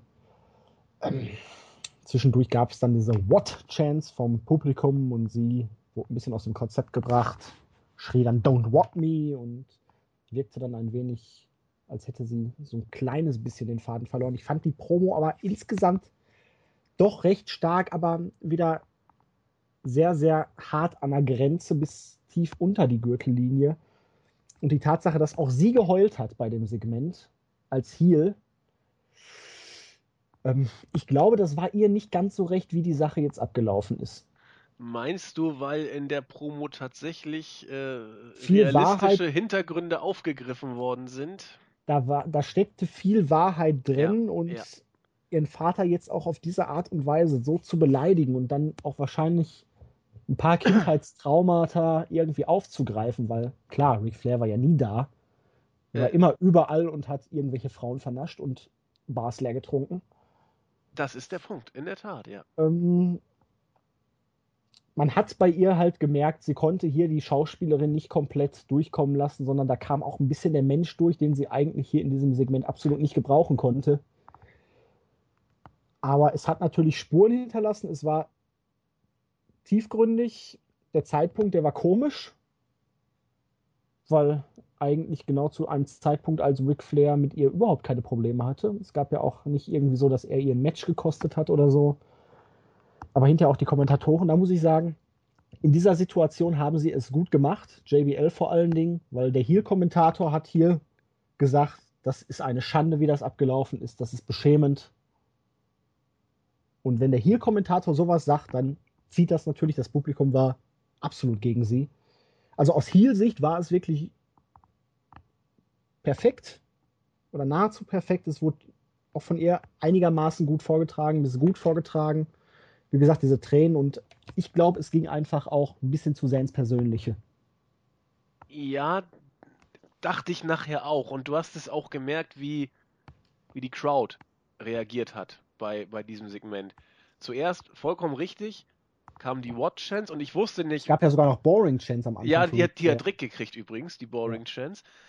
Ähm, ja, wie soll ich wie soll ich sagen? Ähm, als die Watch-Chance kam gegen Charlotte, war ich so ein bisschen hin und her gerissen. Hat sie jetzt es ganz gut gemacht, wie sie das mit eingebunden hat, oder hat sie es aus dem Konzept gebracht? Ich glaube tatsächlich eher wie du, es hat sie ein bisschen aus dem Konzept gebracht, hat sich dann aber gefangen und als es dann in diese persönliche Schiene ging, hat die Halle das auch, glaube ich, gemerkt. Äh, die, die wurden ruhig, die äh, haben das, glaube ich, gespürt.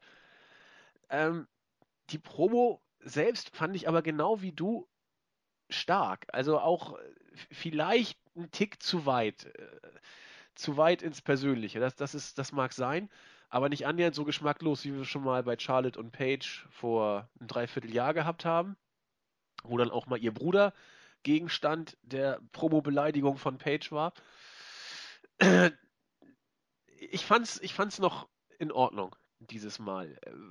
Warum man das jetzt gemacht hat, weiß ich nicht. Gest vorgestern habe ich mit Marvin noch gesagt, dass äh, Charlotte unglaublich an Profil gewonnen hat. Da stehe ich nach wie vor zu. Auch, dass sie mit Ric Flair eigentlich ein ganz gutes Duo gebildet hat und auch an seiner Seite fand ich in den letzten Wochen nicht zum, äh, Jens sagte so schön, Wu-Äffchen verkommen ist. Die Gefahr bestand zu Anfang in der Tat.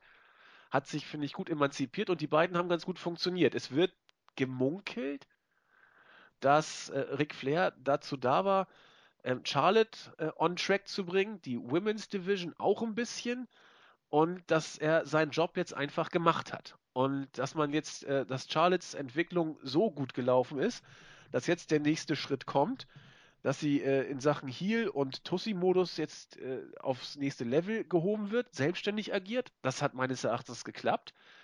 Äh, die Legende Flair abserviert hat das äh, hat sie ja auch jetzt gemacht und sich jetzt mit Dana Brooke, na gut, was die da soll, muss man mal sehen, verbündet, um als healige Championess da jetzt den Laden aufzuräumen. Kann klappen. Äh, wie gesagt, Segment an sich fand ich wirklich gut. Sehe ich alles nur den Zeitpunkt. Der ist für mich einfach merkwürdig. Ja.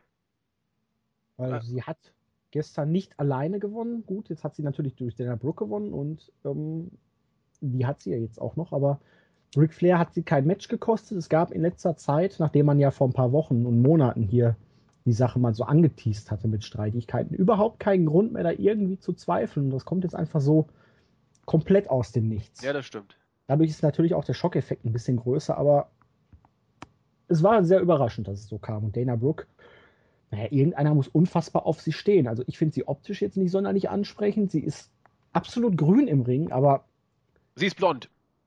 Ja, irgendeiner muss ja unfassbar geil auf die Olle sein, dass sie jetzt in diese Rolle gepusht wird, weil. Ja, wenn du Cody fragst, dann sind es irgendwelche Booker, die immer ja. an den Mädels rumbaggern. Das war ja so, der, ich weiß nicht, ob es Alvarez oder Melzer war gestern, die dann auch gesagt haben, ach, dann möglicherweise haben wir da schon ein Programm für WrestleMania zwischen Charlotte und Dana Brooke.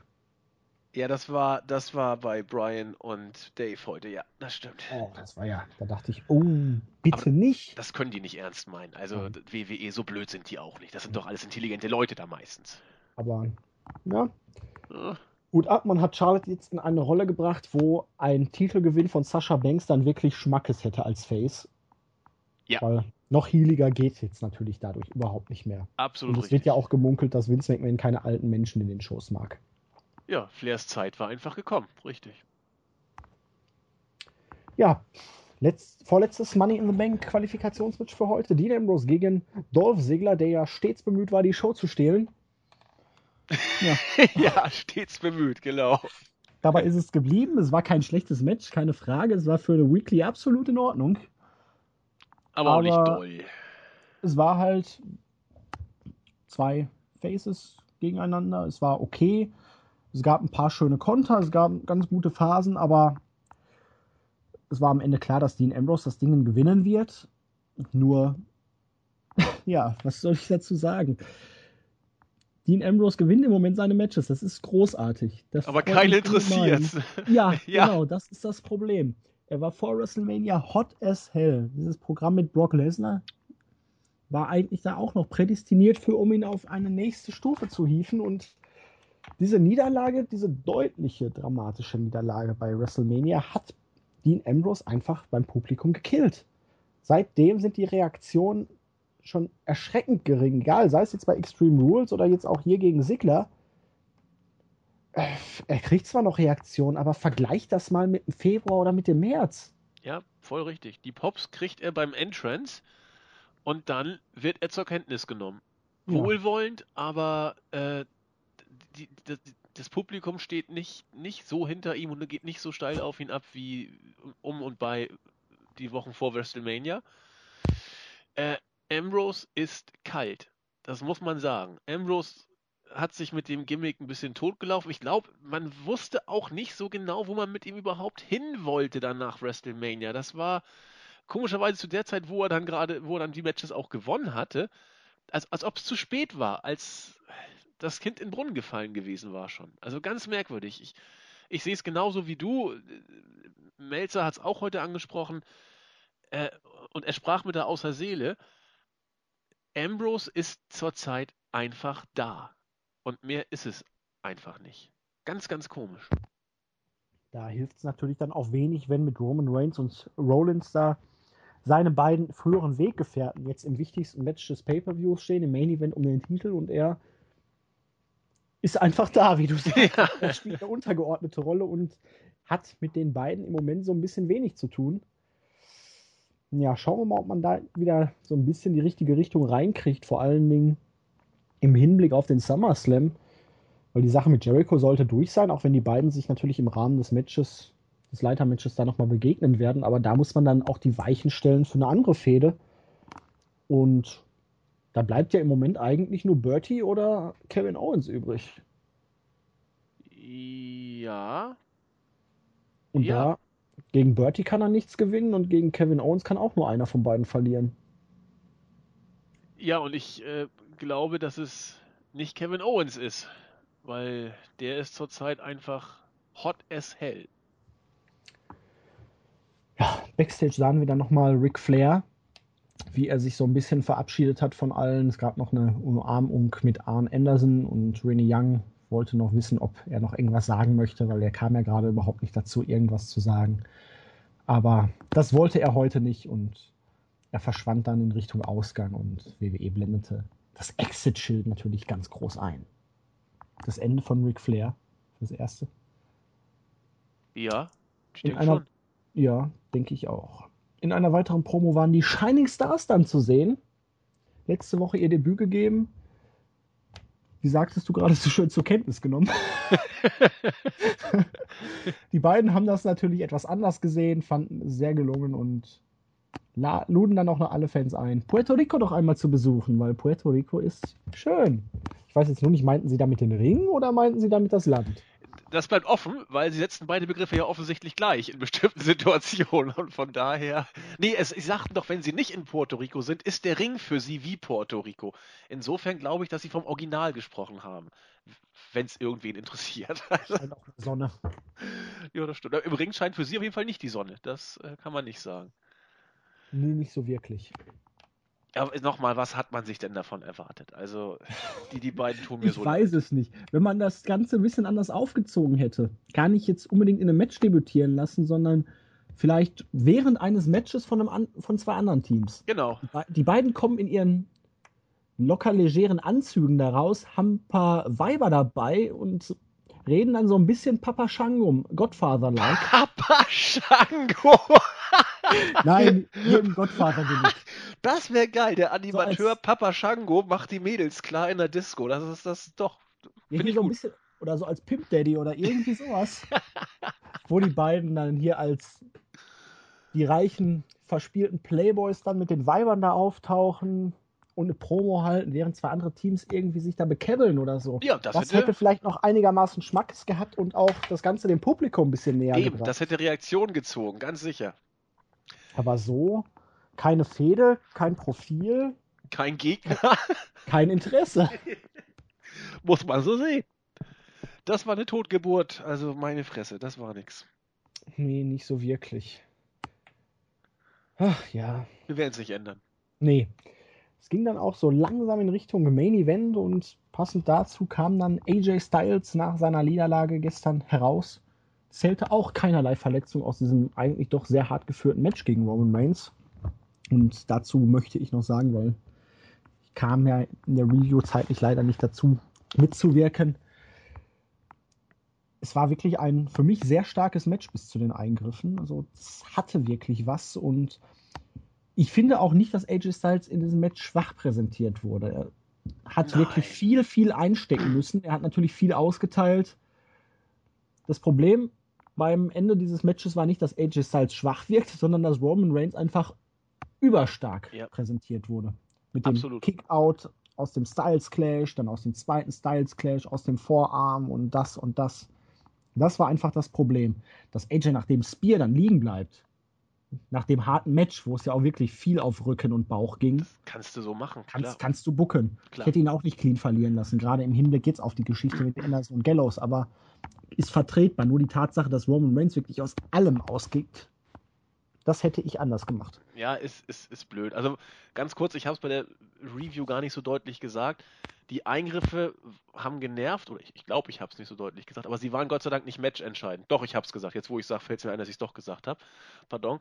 Ähm, und das Match selber, äh, das war das war Styles Match. Also das war seine Show. Äh, Reigns war dabei, Reigns war auch richtig gut, aber Styles war überragend. Und dass er verloren hat, ist natürlich blöd, auch wie er verloren hat, aber es stört mich wirklich nur sekundär, weil wir wissen, welchen Weg Reigns geht. Und Styles war überragend gut in diesem Ja, Match. die großen Bumps und Spots, die hatte natürlich auch er genommen. Der Bengel ist bald 40, also, ne? Er hat halt Reigns durch dieses Match gezogen, vor allen Dingen in Anbetracht der Tatsache, dass er immer von einer Rückenverletzung da gesprochen wird. Da hat er schon ziemlich eingesteckt, auch in der heutigen Ausgabe wieder. Aber zunächst war er dann erstmal mit einem Promo dabei und er sprach darüber, dass er gestern verloren hat. Und ja, das ist jetzt die Vergangenheit. Er möchte nach vorne blicken, aber wäre es nicht wegen den Usos oder Anderson Gallows gewesen, dann hätte er den Titel gestern mit nach Hause genommen. Und die kamen dann auch raus und meinten, wie, haben wir richtig gehört? Wir sind dafür verantwortlich, dass du den Titel nicht hattest, nicht gewinnen konntest. Soweit ich das gesehen habe, haben wir dir nur geholfen. Und Styles meinte dann, ach kommt, ich wollte von Anfang an nicht, dass ihr euch einmischt und hätte sich gestern keiner eingemischt, dann hätte ich das Ding auch gewuppt.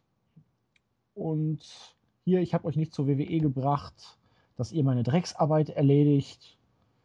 Die beiden verstanden so ein bisschen die Welt nicht mehr und meinten hier, ähm, nicht, irgendwas hat sich verändert. Nie wir haben uns verändert. Du hast dich verändert seit Japan und wir sind keine Brüder mehr.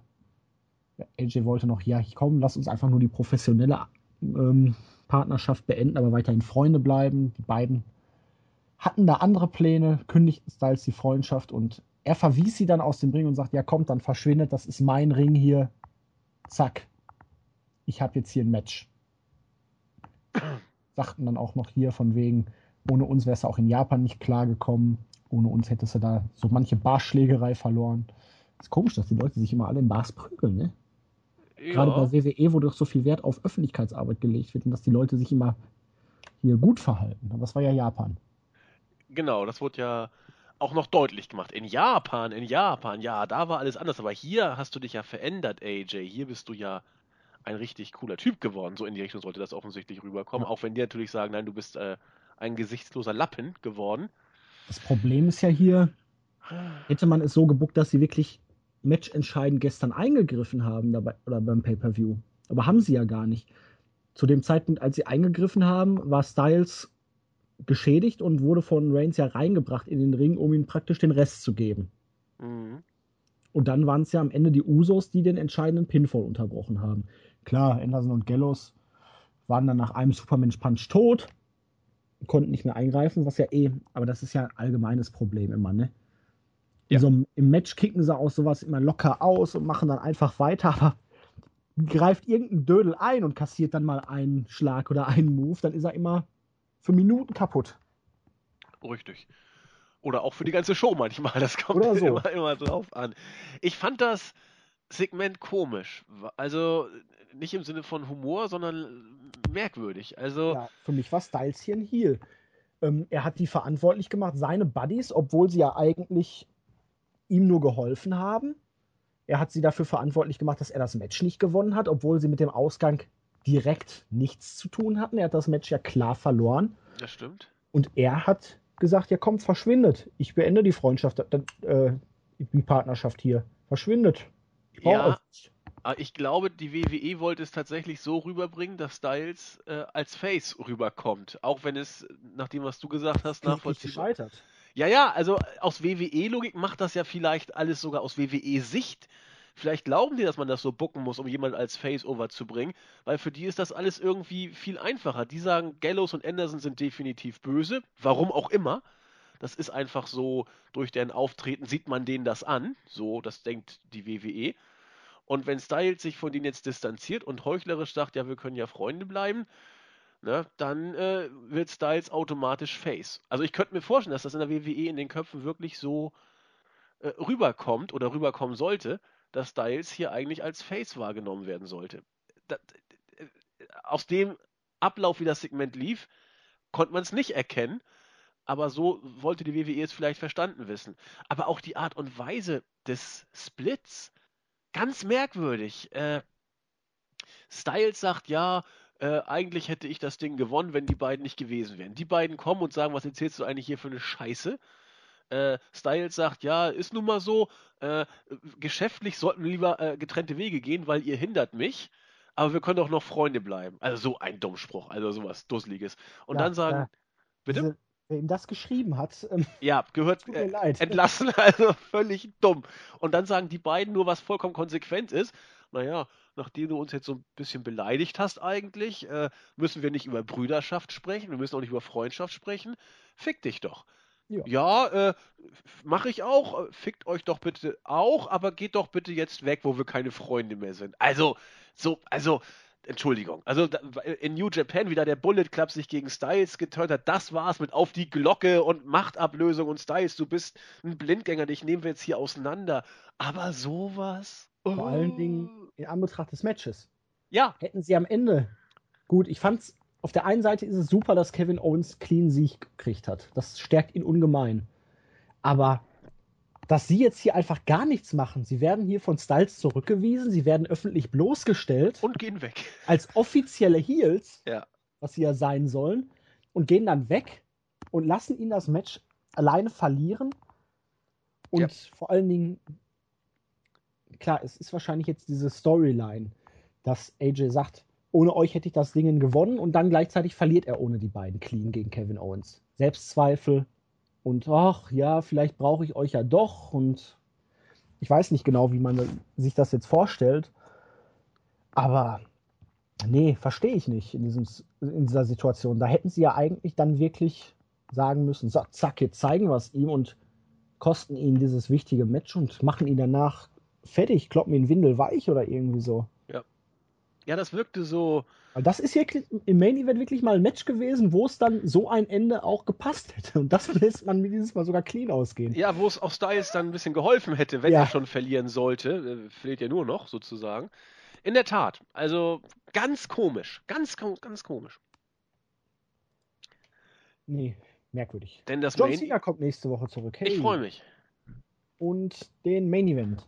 Genau. Kevin Owens gegen AJ Styles es ging hin und her. Die Fans waren am Anfang noch nicht ganz so drin, aber irgendwann im Laufe der Zeit haben die beiden es einfach geschafft, die Fans zu packen. Es war ein bockstarkes Match. Wir haben ja schon, ich weiß gar nicht, war es im Februar oder im März, wo die beiden schon mal zwei Matches oder so hatten ja. bei Raw SmackDown. Die hatten ja schon viel Potenzial, aber hier hat man gesehen, das wäre eigentlich eine Fehde, die man hätte sich aufsparen sollen für den weiteren Verlauf des Jahres, die man groß auslegen sollte. Weil die beiden haben eine unfassbare Chemie und was waren das geile Aktion von Kevin Owens? Styles will seinen Phenomenal Dropkick da zeigen. Owens bleibt dann einfach in den Seilen und zeigt seinerseits dann diesen Dropkick. Fantastisch. Und die Styles ist draußen. Owens will den Dive zeigen, deutet den Dive an, rennt los und rutscht dann mal eben unter das unterste Seil und verpasst ihm draußen eine Clothesline. Was für eine geile Aktion war das denn, bitteschön? Ja, das Match war generell bärenstark. Also es war, Styles hat innerhalb von 24 Stunden zwei überragend gute Matches rausgehauen. Gut mit äh, Owens übrigens auch. Aber ähm, das ist in der Tat eine Paarung. Gut, wie willst du sie beim Pay-Per-View noch viel besser machen? Äh, 17 Minuten kriegst du beim Pay-Per-View auch nicht viel mehr, es sei denn, du stellst den Main-Event. Äh, ich, ich, ich wünsche mir bei den beiden, und das kannst du aber immer noch machen, nach diesem Match eigentlich eine ne Fehde über einen längeren Zeitraum, die beim Pay-Per-View in einem großen Titelmatch irgendwie münden könnte. Weil rein vom Wrestlerischen her ist das einfach überragend, was die beiden können und drauf haben und in diesem Match auch wieder abgeliefert haben. Was für eine Chemie die beiden auch Ja, haben. das, das ist einfach äh, Zucker, muss man Und sagen. Styles hat ja wirklich kassiert. Hier auch wieder die Powerbomb auf die Ringtreppe. Ja. Das wird dem Rücken nicht gut getan haben. Der 450, der ausgepackt wurde. Kevin Owens mal wieder mit dem Pump Handle Neckbreaker, der ja auch immer ziemlich brutal aussieht. Ja. Also wirklich ein sehr, sehr schönes Match. Das war am Ende wirklich clean. Kevin Owens. Jetzt muss man sich wieder die Frage stellen, warum hat er im Zeitraum rund um WrestleMania jedes Match verloren? Ich weiß es nicht. Äh, Das wäre so ein starker Heal, wenn man ihn konsequent die letzten Monate gebuckt hätte. Jetzt muss man wieder gucken, wie kriege ich ihn schnellstmöglich glaubhaft hin. Na, ist er für mich. Also Owens war für mich trotz seiner Niederlagen nie so, dass ich dachte, oh je, er ist, er ist jetzt erledigt. Nein, aber er ist nicht da, wo er hätte sein können. Ja, weiß ich. Ja, jein. Also Owens ist für mich derzeit der stärkste Heel der Liga. Da Ja. gibt es gar keine Diskussion. Hat ja auch und, keinen. Außer und, Rollins jetzt wieder. Ja, und, und Jericho kann es auch nicht sehen. Der hat auch jetzt zweimal verloren. Äh, Wyatt fehlt. Aber äh, Owens ist jenseits seiner wrestlerischen Fähigkeiten einfach unglaublich cool und am Mike ein Gott. Also für mich geht auch bei Money in the Bank eigentlich kein Weg an Owens vorbei. Der, der muss den Koffer eigentlich kriegen, denn äh, wo, wovon lebt ein Kofferträger? Wir haben es ja bei Seth Rollins relativ lange äh, gesehen, dreiviertel Jahr, äh, wie er da mit dem Koffer, wie das Koffertragen zelebriert hat, wie auch um den Koffer rum Storylines als aufgebaut wurden. Bedrohung inszenieren kann. Genau, und, und lass doch Owen, äh, Owens mit dem Koffer Promos halten. Lass ihn in irgendwelchen Segmenten auftreten. Es wird großartig. Und ich weiß, man hat damals bei der Fehde 2014 Jericho gegen äh, Wyatt auch gesagt, ja, achtet mal auf die Promos und es war dann nicht so stark, wie wir es uns alle erhofft haben. Bei Owens habe ich null, null Bedenken, dass das großartig bis überragend wird, was er uns in dem Zeitraum, wo er Kofferträger ist, geben wird, promotechnisch und ähm, segmentmäßig. Äh, Owens muss Money in the Bank eigentlich gewinnen. Deswegen war ich mit dieser Ansetzung eigentlich nicht so zufrieden, weil ich Styles nicht schon wieder verlieren sehen wollte. Ähm, Das wir ist jetzt halt ein bisschen kritisch, ne? Ja. Er verliert bei WrestleMania, er kämpft sich das Number One Contenders Recht, ist dann der Main Event von zwei aufeinanderfolgenden Pay-Per-Views, scheitert eigentlich nur denkbar knapp und verliert dann trotzdem einen Tag später bei Raw wieder ein Match gegen einen anderen Typen, der überhaupt keine Rolle beim Titel bisher gespielt hat. Also noch, obwohl das jetzt zwei schlimme, das heißt schlimm, zwei, zwei empfindliche Niederlagen waren, ähm, ist Styles für mich noch in keiner Weise angeknackt, weil er in beiden Pay-per-Views die Showstealer oder die, die mit die besten Matches Ja, geliefert hat.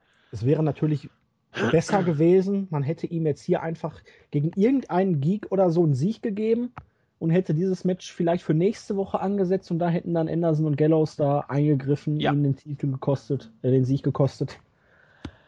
Schauen wir mal, wo es hingeht. AJ Selter auf jeden Fall die Niederlage am Ende ziemlich gut, indem er auch geknickt wirkte, nachdenklich. Und Melzer sagte ja, es soll wohl große Pläne noch für Styles geben. Ich bin mal gespannt. Ich hoffe nicht, dass man ihn jetzt durch eine Niederlagenserie als Face aufbauen will, weil das hat bisher noch nie funktioniert.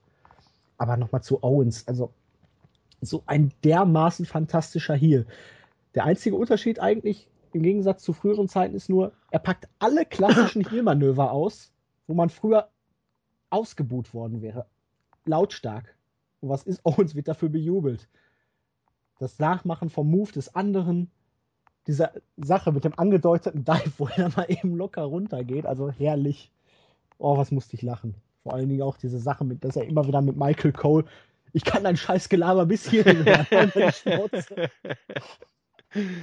ja, das ist schon, schon klasse. Ja, Owens ist für mich das halt mit das heißeste, was wir in der WWE haben. Das auch ein Grund, das Ganze immer noch zu gucken. Es gab ja auch hinter dieses Backstage Fallout äh, Interview noch mit Kevin Owens. Auch fantastisch. Solltet ihr euch auch angucken, wie er da, ich weiß gar nicht, wie dieser komische Kommentator da heißt.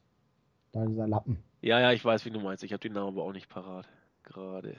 Wie er den dann mal wieder zur Sau macht, ihm das Mikro aus der Hand reißt und sagt: Hier, komm, Kollege, erzähl du mal deinen Scheiß, ich bin hier der Boss. ja, nicht Tony und auch nicht Angela. Er ist schon, ist schon Hammer. Das, das, das denke ich. Ja, auch. John Cena kehrt in der nächsten Woche zurück, Andy, und wir haben noch einen Spot in Money in the Bank Match frei. Ja, ich hoffe Zufall? nicht. Ich hoffe, ich hoffe ja. Ich hoffe Zufall. Ich will Cena im Leitermatch nicht sehen. Es wäre auch nicht gut, wenn er dabei wäre. Es wäre auch nicht gut, wenn er den Koffer bekommen würde. Oh, dann casht er ihn wahrscheinlich mit Ankündigung beim SummerSlam ein. Nein, ich will das nicht. Ich, also, ich weiß auch nicht, was du mit Cena vorhaben können wolltest. Man hört, Cena soll mit einem Push zurückkommen. Das klingt ja fast nach Money in the Bank. Das Gewinner. klingt ja fast nach John Cena. John Cena ja. Aber bitte nicht. Bitte, oh Gott, bitte nicht. Oder lass ihn ein Money in the Bank Qualifying Match gegen Baron Corbin Montag machen und das verlieren. Das wäre doch geil. So solche Sachen, das wäre ein Comeback mit einem Paukenschlag. Ähm, ja. Ja, lass mich doch mal ein bisschen spinnen. Das ist jetzt aber ein leicht surrealer Gedanke, oder meinst ja, du nicht? pass mal auf.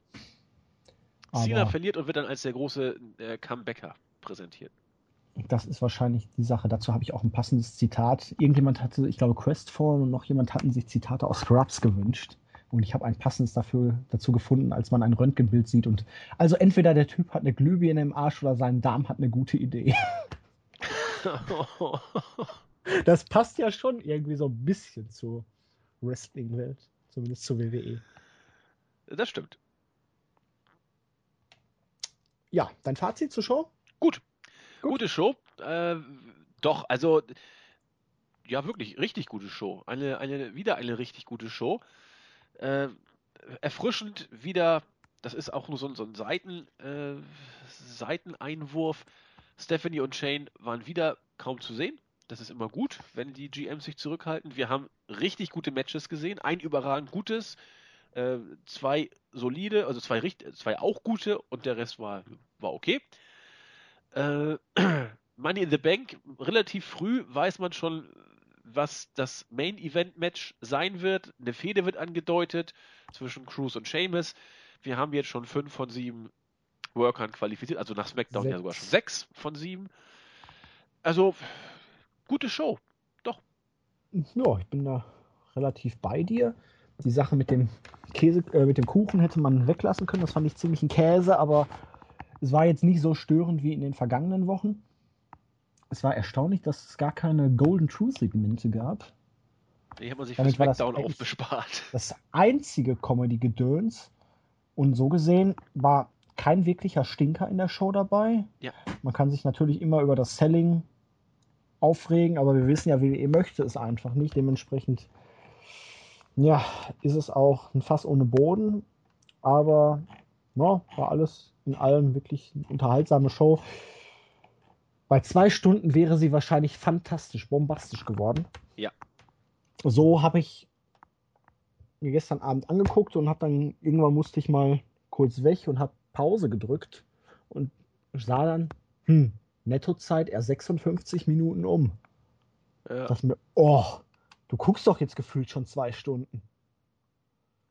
Tja. Also an, ich habe sie schon also in zwei Teilen gesehen. Das war dann vielleicht auch ein kleiner Vorteil, weil am Ganzen wäre es vielleicht dann doch wieder ein bisschen vom Gefühl her anders gewesen, aber so bin ich auf jeden Fall zufrieden gewesen. Kann ja. man machen, war deutlich schlechter und vor allen Dingen, dass man den Fokus jetzt auf Money in the Bank gelegt hat mit den Qualifikationsmatches. Dafür gibt es immer ein Sonderlob. Es ist immer noch nicht alles Gold, was glänzt, aber die Scheiße sieht zumindest dieses Mal nicht ganz so braun aus. Äh, ja. Lassen wir das mal so stehen. ja, sind wir, sind wir durch. Möchtest du äh, jemanden grüßen? Ja, ich möchte grüßen. Äh, I. -Punkt, der sich immer für unsere äh, Reviews bedankt. Barracuda, dem wir den, den Abend retten. Der Troublemaker, der sich trotzdem den, für unseren Podcast bedankt hat, obwohl er das Asylum-Match deutlich besser fand als wir. Das ist ja seine gute, sein voll- gutes Recht. Vollkommen in Ordnung. Ui Ki, weil er aus Schleswig-Holstein kommt, das ist immer sehr gut. Dembo, den wir, den wir unterhalten haben. Und Fragil, der einen ganz langen Beitrag zu unserer Extreme Rules Review geschrieben hat. Vielen Dank dafür.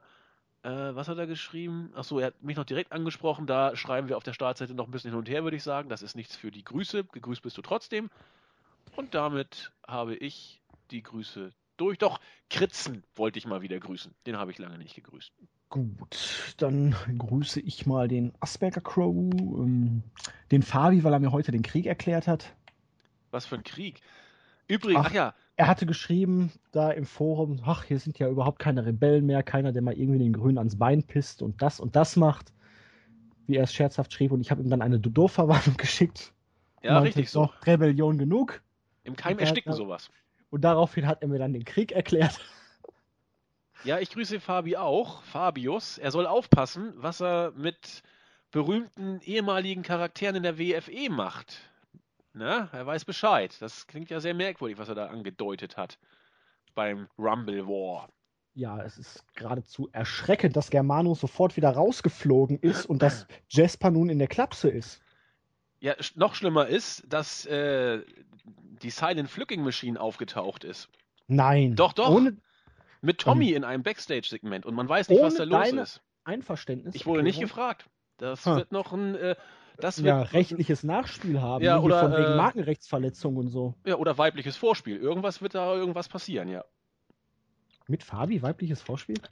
Ach nee, der ist ja auch schon verheiratet. Das ist, das ist, ja, das ist ja mit Tommy verheiratet. Das wird alles nix. Da ähm, musst du aufpassen. Das ist gefährlich bei den beiden. Ja, ich halte mich da auch zurück. Da passt kein Pflock zwischen. Nee, nur rein. So, fertig, machen wir weiter. Ähm, Du warst an der noch- Grußorgie. Ja, ich grüße noch den Nexus 3D einfach, weil der Marvin es immer verdient hat. Ich wollte ihn ja heute zu einem flotten Dreier überreden, aber nein, er hatte leider keine Zeit. Ja, und auf Review hat er auch keinen Bock gehabt. Äh, das auch noch. Und dann würde ich sagen, grüße ich einfach mal noch die Crestfallen, den Jens und nicht den Jens. und den Mantis. Ich grüße Ki er auch relativ Stimmt, oft dann einen kompletten Smackdown-Bericht schreiben muss. Das stimmt. Den grüße ich auch. Und Kimi grüße ich, der mich charmant wenigstens vorher gefragt hat. Besten Dank. Kimi, du weißt Bescheid. Okay, und dann würde ich sagen, hast du einen, äh, eine Nein, ich habe mein, meine Lebensweisheit schon wieder oben gelassen. Verdorre ich noch eins. Aber nächste Woche gibt's wieder was. Dann schließe ich jetzt mit einer Unterhaltung zwischen Dr. Cox und Elliot ab, wo Dr. Cox einfach in den Raum brüllt. Ich hasse dich, du bist scheiße. Und Elliot sagte dann, ich weiß, aber ich arbeite an mir. Es kam dann von Dr. Cox, ich habe mit dem Computer geredet, aber gute Selbsteinschätzung. Dr. Cox. Ich, ist Ja. Dr. Cox, hat er nicht auch bei Platoon mitgespielt? Ich meine, er hat bei Platoon mitgespielt. Äh, wer da, doch, ich, ich prüfe das nach. Aber Platoon, das ist ja lange vor eurer Zeit. Den Film kennt ihr ja gar nicht. Insofern. Vermutlich nicht. Du, kenn, also, du musst den doch kennen! Meine Güte. Sa- Sagt mir jetzt so auf, auf Anhieb so gar nichts. Antikriegsfilm 86 mit Charlie Sheen und Tom Berenger. da habe ich noch nicht gelebt. Und Willem Dafoe. Ja, ich doch. Ja, ich ja. Aber das ist doch eine, eine Filmlegende. Das, das, das muss man kennen. Also Apocalypse Now und, und, und Platoon sind die Kriegs- bzw. Antikriegsfilme, die man kennen muss. Also, ich bin erschüttert. Hm. Hm.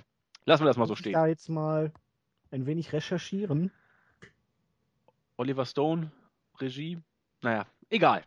Den kennst du dann ja auch nicht mehr. Gott bewahre. Den Namen, den kenne ich aber durchaus. Na, immerhin. Ja, also sollte, sollte man geguckt, sollte man gesehen haben. Platoon muss man gesehen haben. Hm. Würde ich sagen. Ich würde ja jetzt noch irgendwie ein komisches Filmzitat beziehungsweise einen Vorschlag für einen abgrundtief schlechten Monster-Horror-Trash-Film bringen. Aber ich bin in der letzten Zeit überhaupt nicht dazu gekommen, irgendeinen neuen Scheiß zu sehen. Dann Also macht mir Vorschläge, was ich demnächst mal wieder gucken und dann ansprechen soll, liebe Leute. Das ist, denke ich, etwas, worauf man aufbauen kann. Wenn, wenn ihr seriösen Filmtipp, ist ja auch jetzt, ist ja auch schon ein bisschen älter, ist jetzt aber gerade auf DVD, Creed. Fand ich richtig, richtig gut, wenn ihr die Rocky-Filme einigermaßen mögt. Also ich war, ich fand den richtig schön, nostalgisch. Das ist der neue, ne? Ja, sehr, sehr kuschelig, sehr super, also angenehm. Sehr, Habe sehr angenehm. Nicht gesehen, ich bin im Moment voll damit ausgelastet, Game of Thrones und Fear the Walking Dead aktuell zu schauen und gleichzeitig noch Better Call Saul nachzuholen. Ja gut, da bist du aber auch ordentlich äh, eingespannt. Ja, und irgendwann muss man noch die Zeit finden, Wrestling zu gucken. Ich sag dir das. Und Review ist ja auch ab und zu noch. Ja, vor allen Dingen, weil jetzt auch noch das All-Star Weekend 12 rauskam von PWG. Oh, das ist im Oh. Moment alles richtiger Hardcore-Shit. Wir haben doch keine Zeit. Nee, und keine Leute. Aber in diesem Sinne würde ich sagen, machen wir jetzt hier Schluss, wünschen euch noch einen schönen Abend und dann sollten wir uns irgendwann im Laufe der nächsten Woche wieder hören, weil steht nichts mehr an diese Woche, ne? Nö, wir sind äh, WWE-mäßig locker durch. Ja, das ist doch wunderbar. Und vielleicht gibt es ja dann auch schon weitere Informationen zu der ganzen Story um den Roster-Split, den Draft. Und ob John Cena möglicherweise nicht doch den siebten Platz im Money in the Bank Ladder Match bekommen hat. Ich hoffe nicht. Ich hoffe, ich hoffe nicht.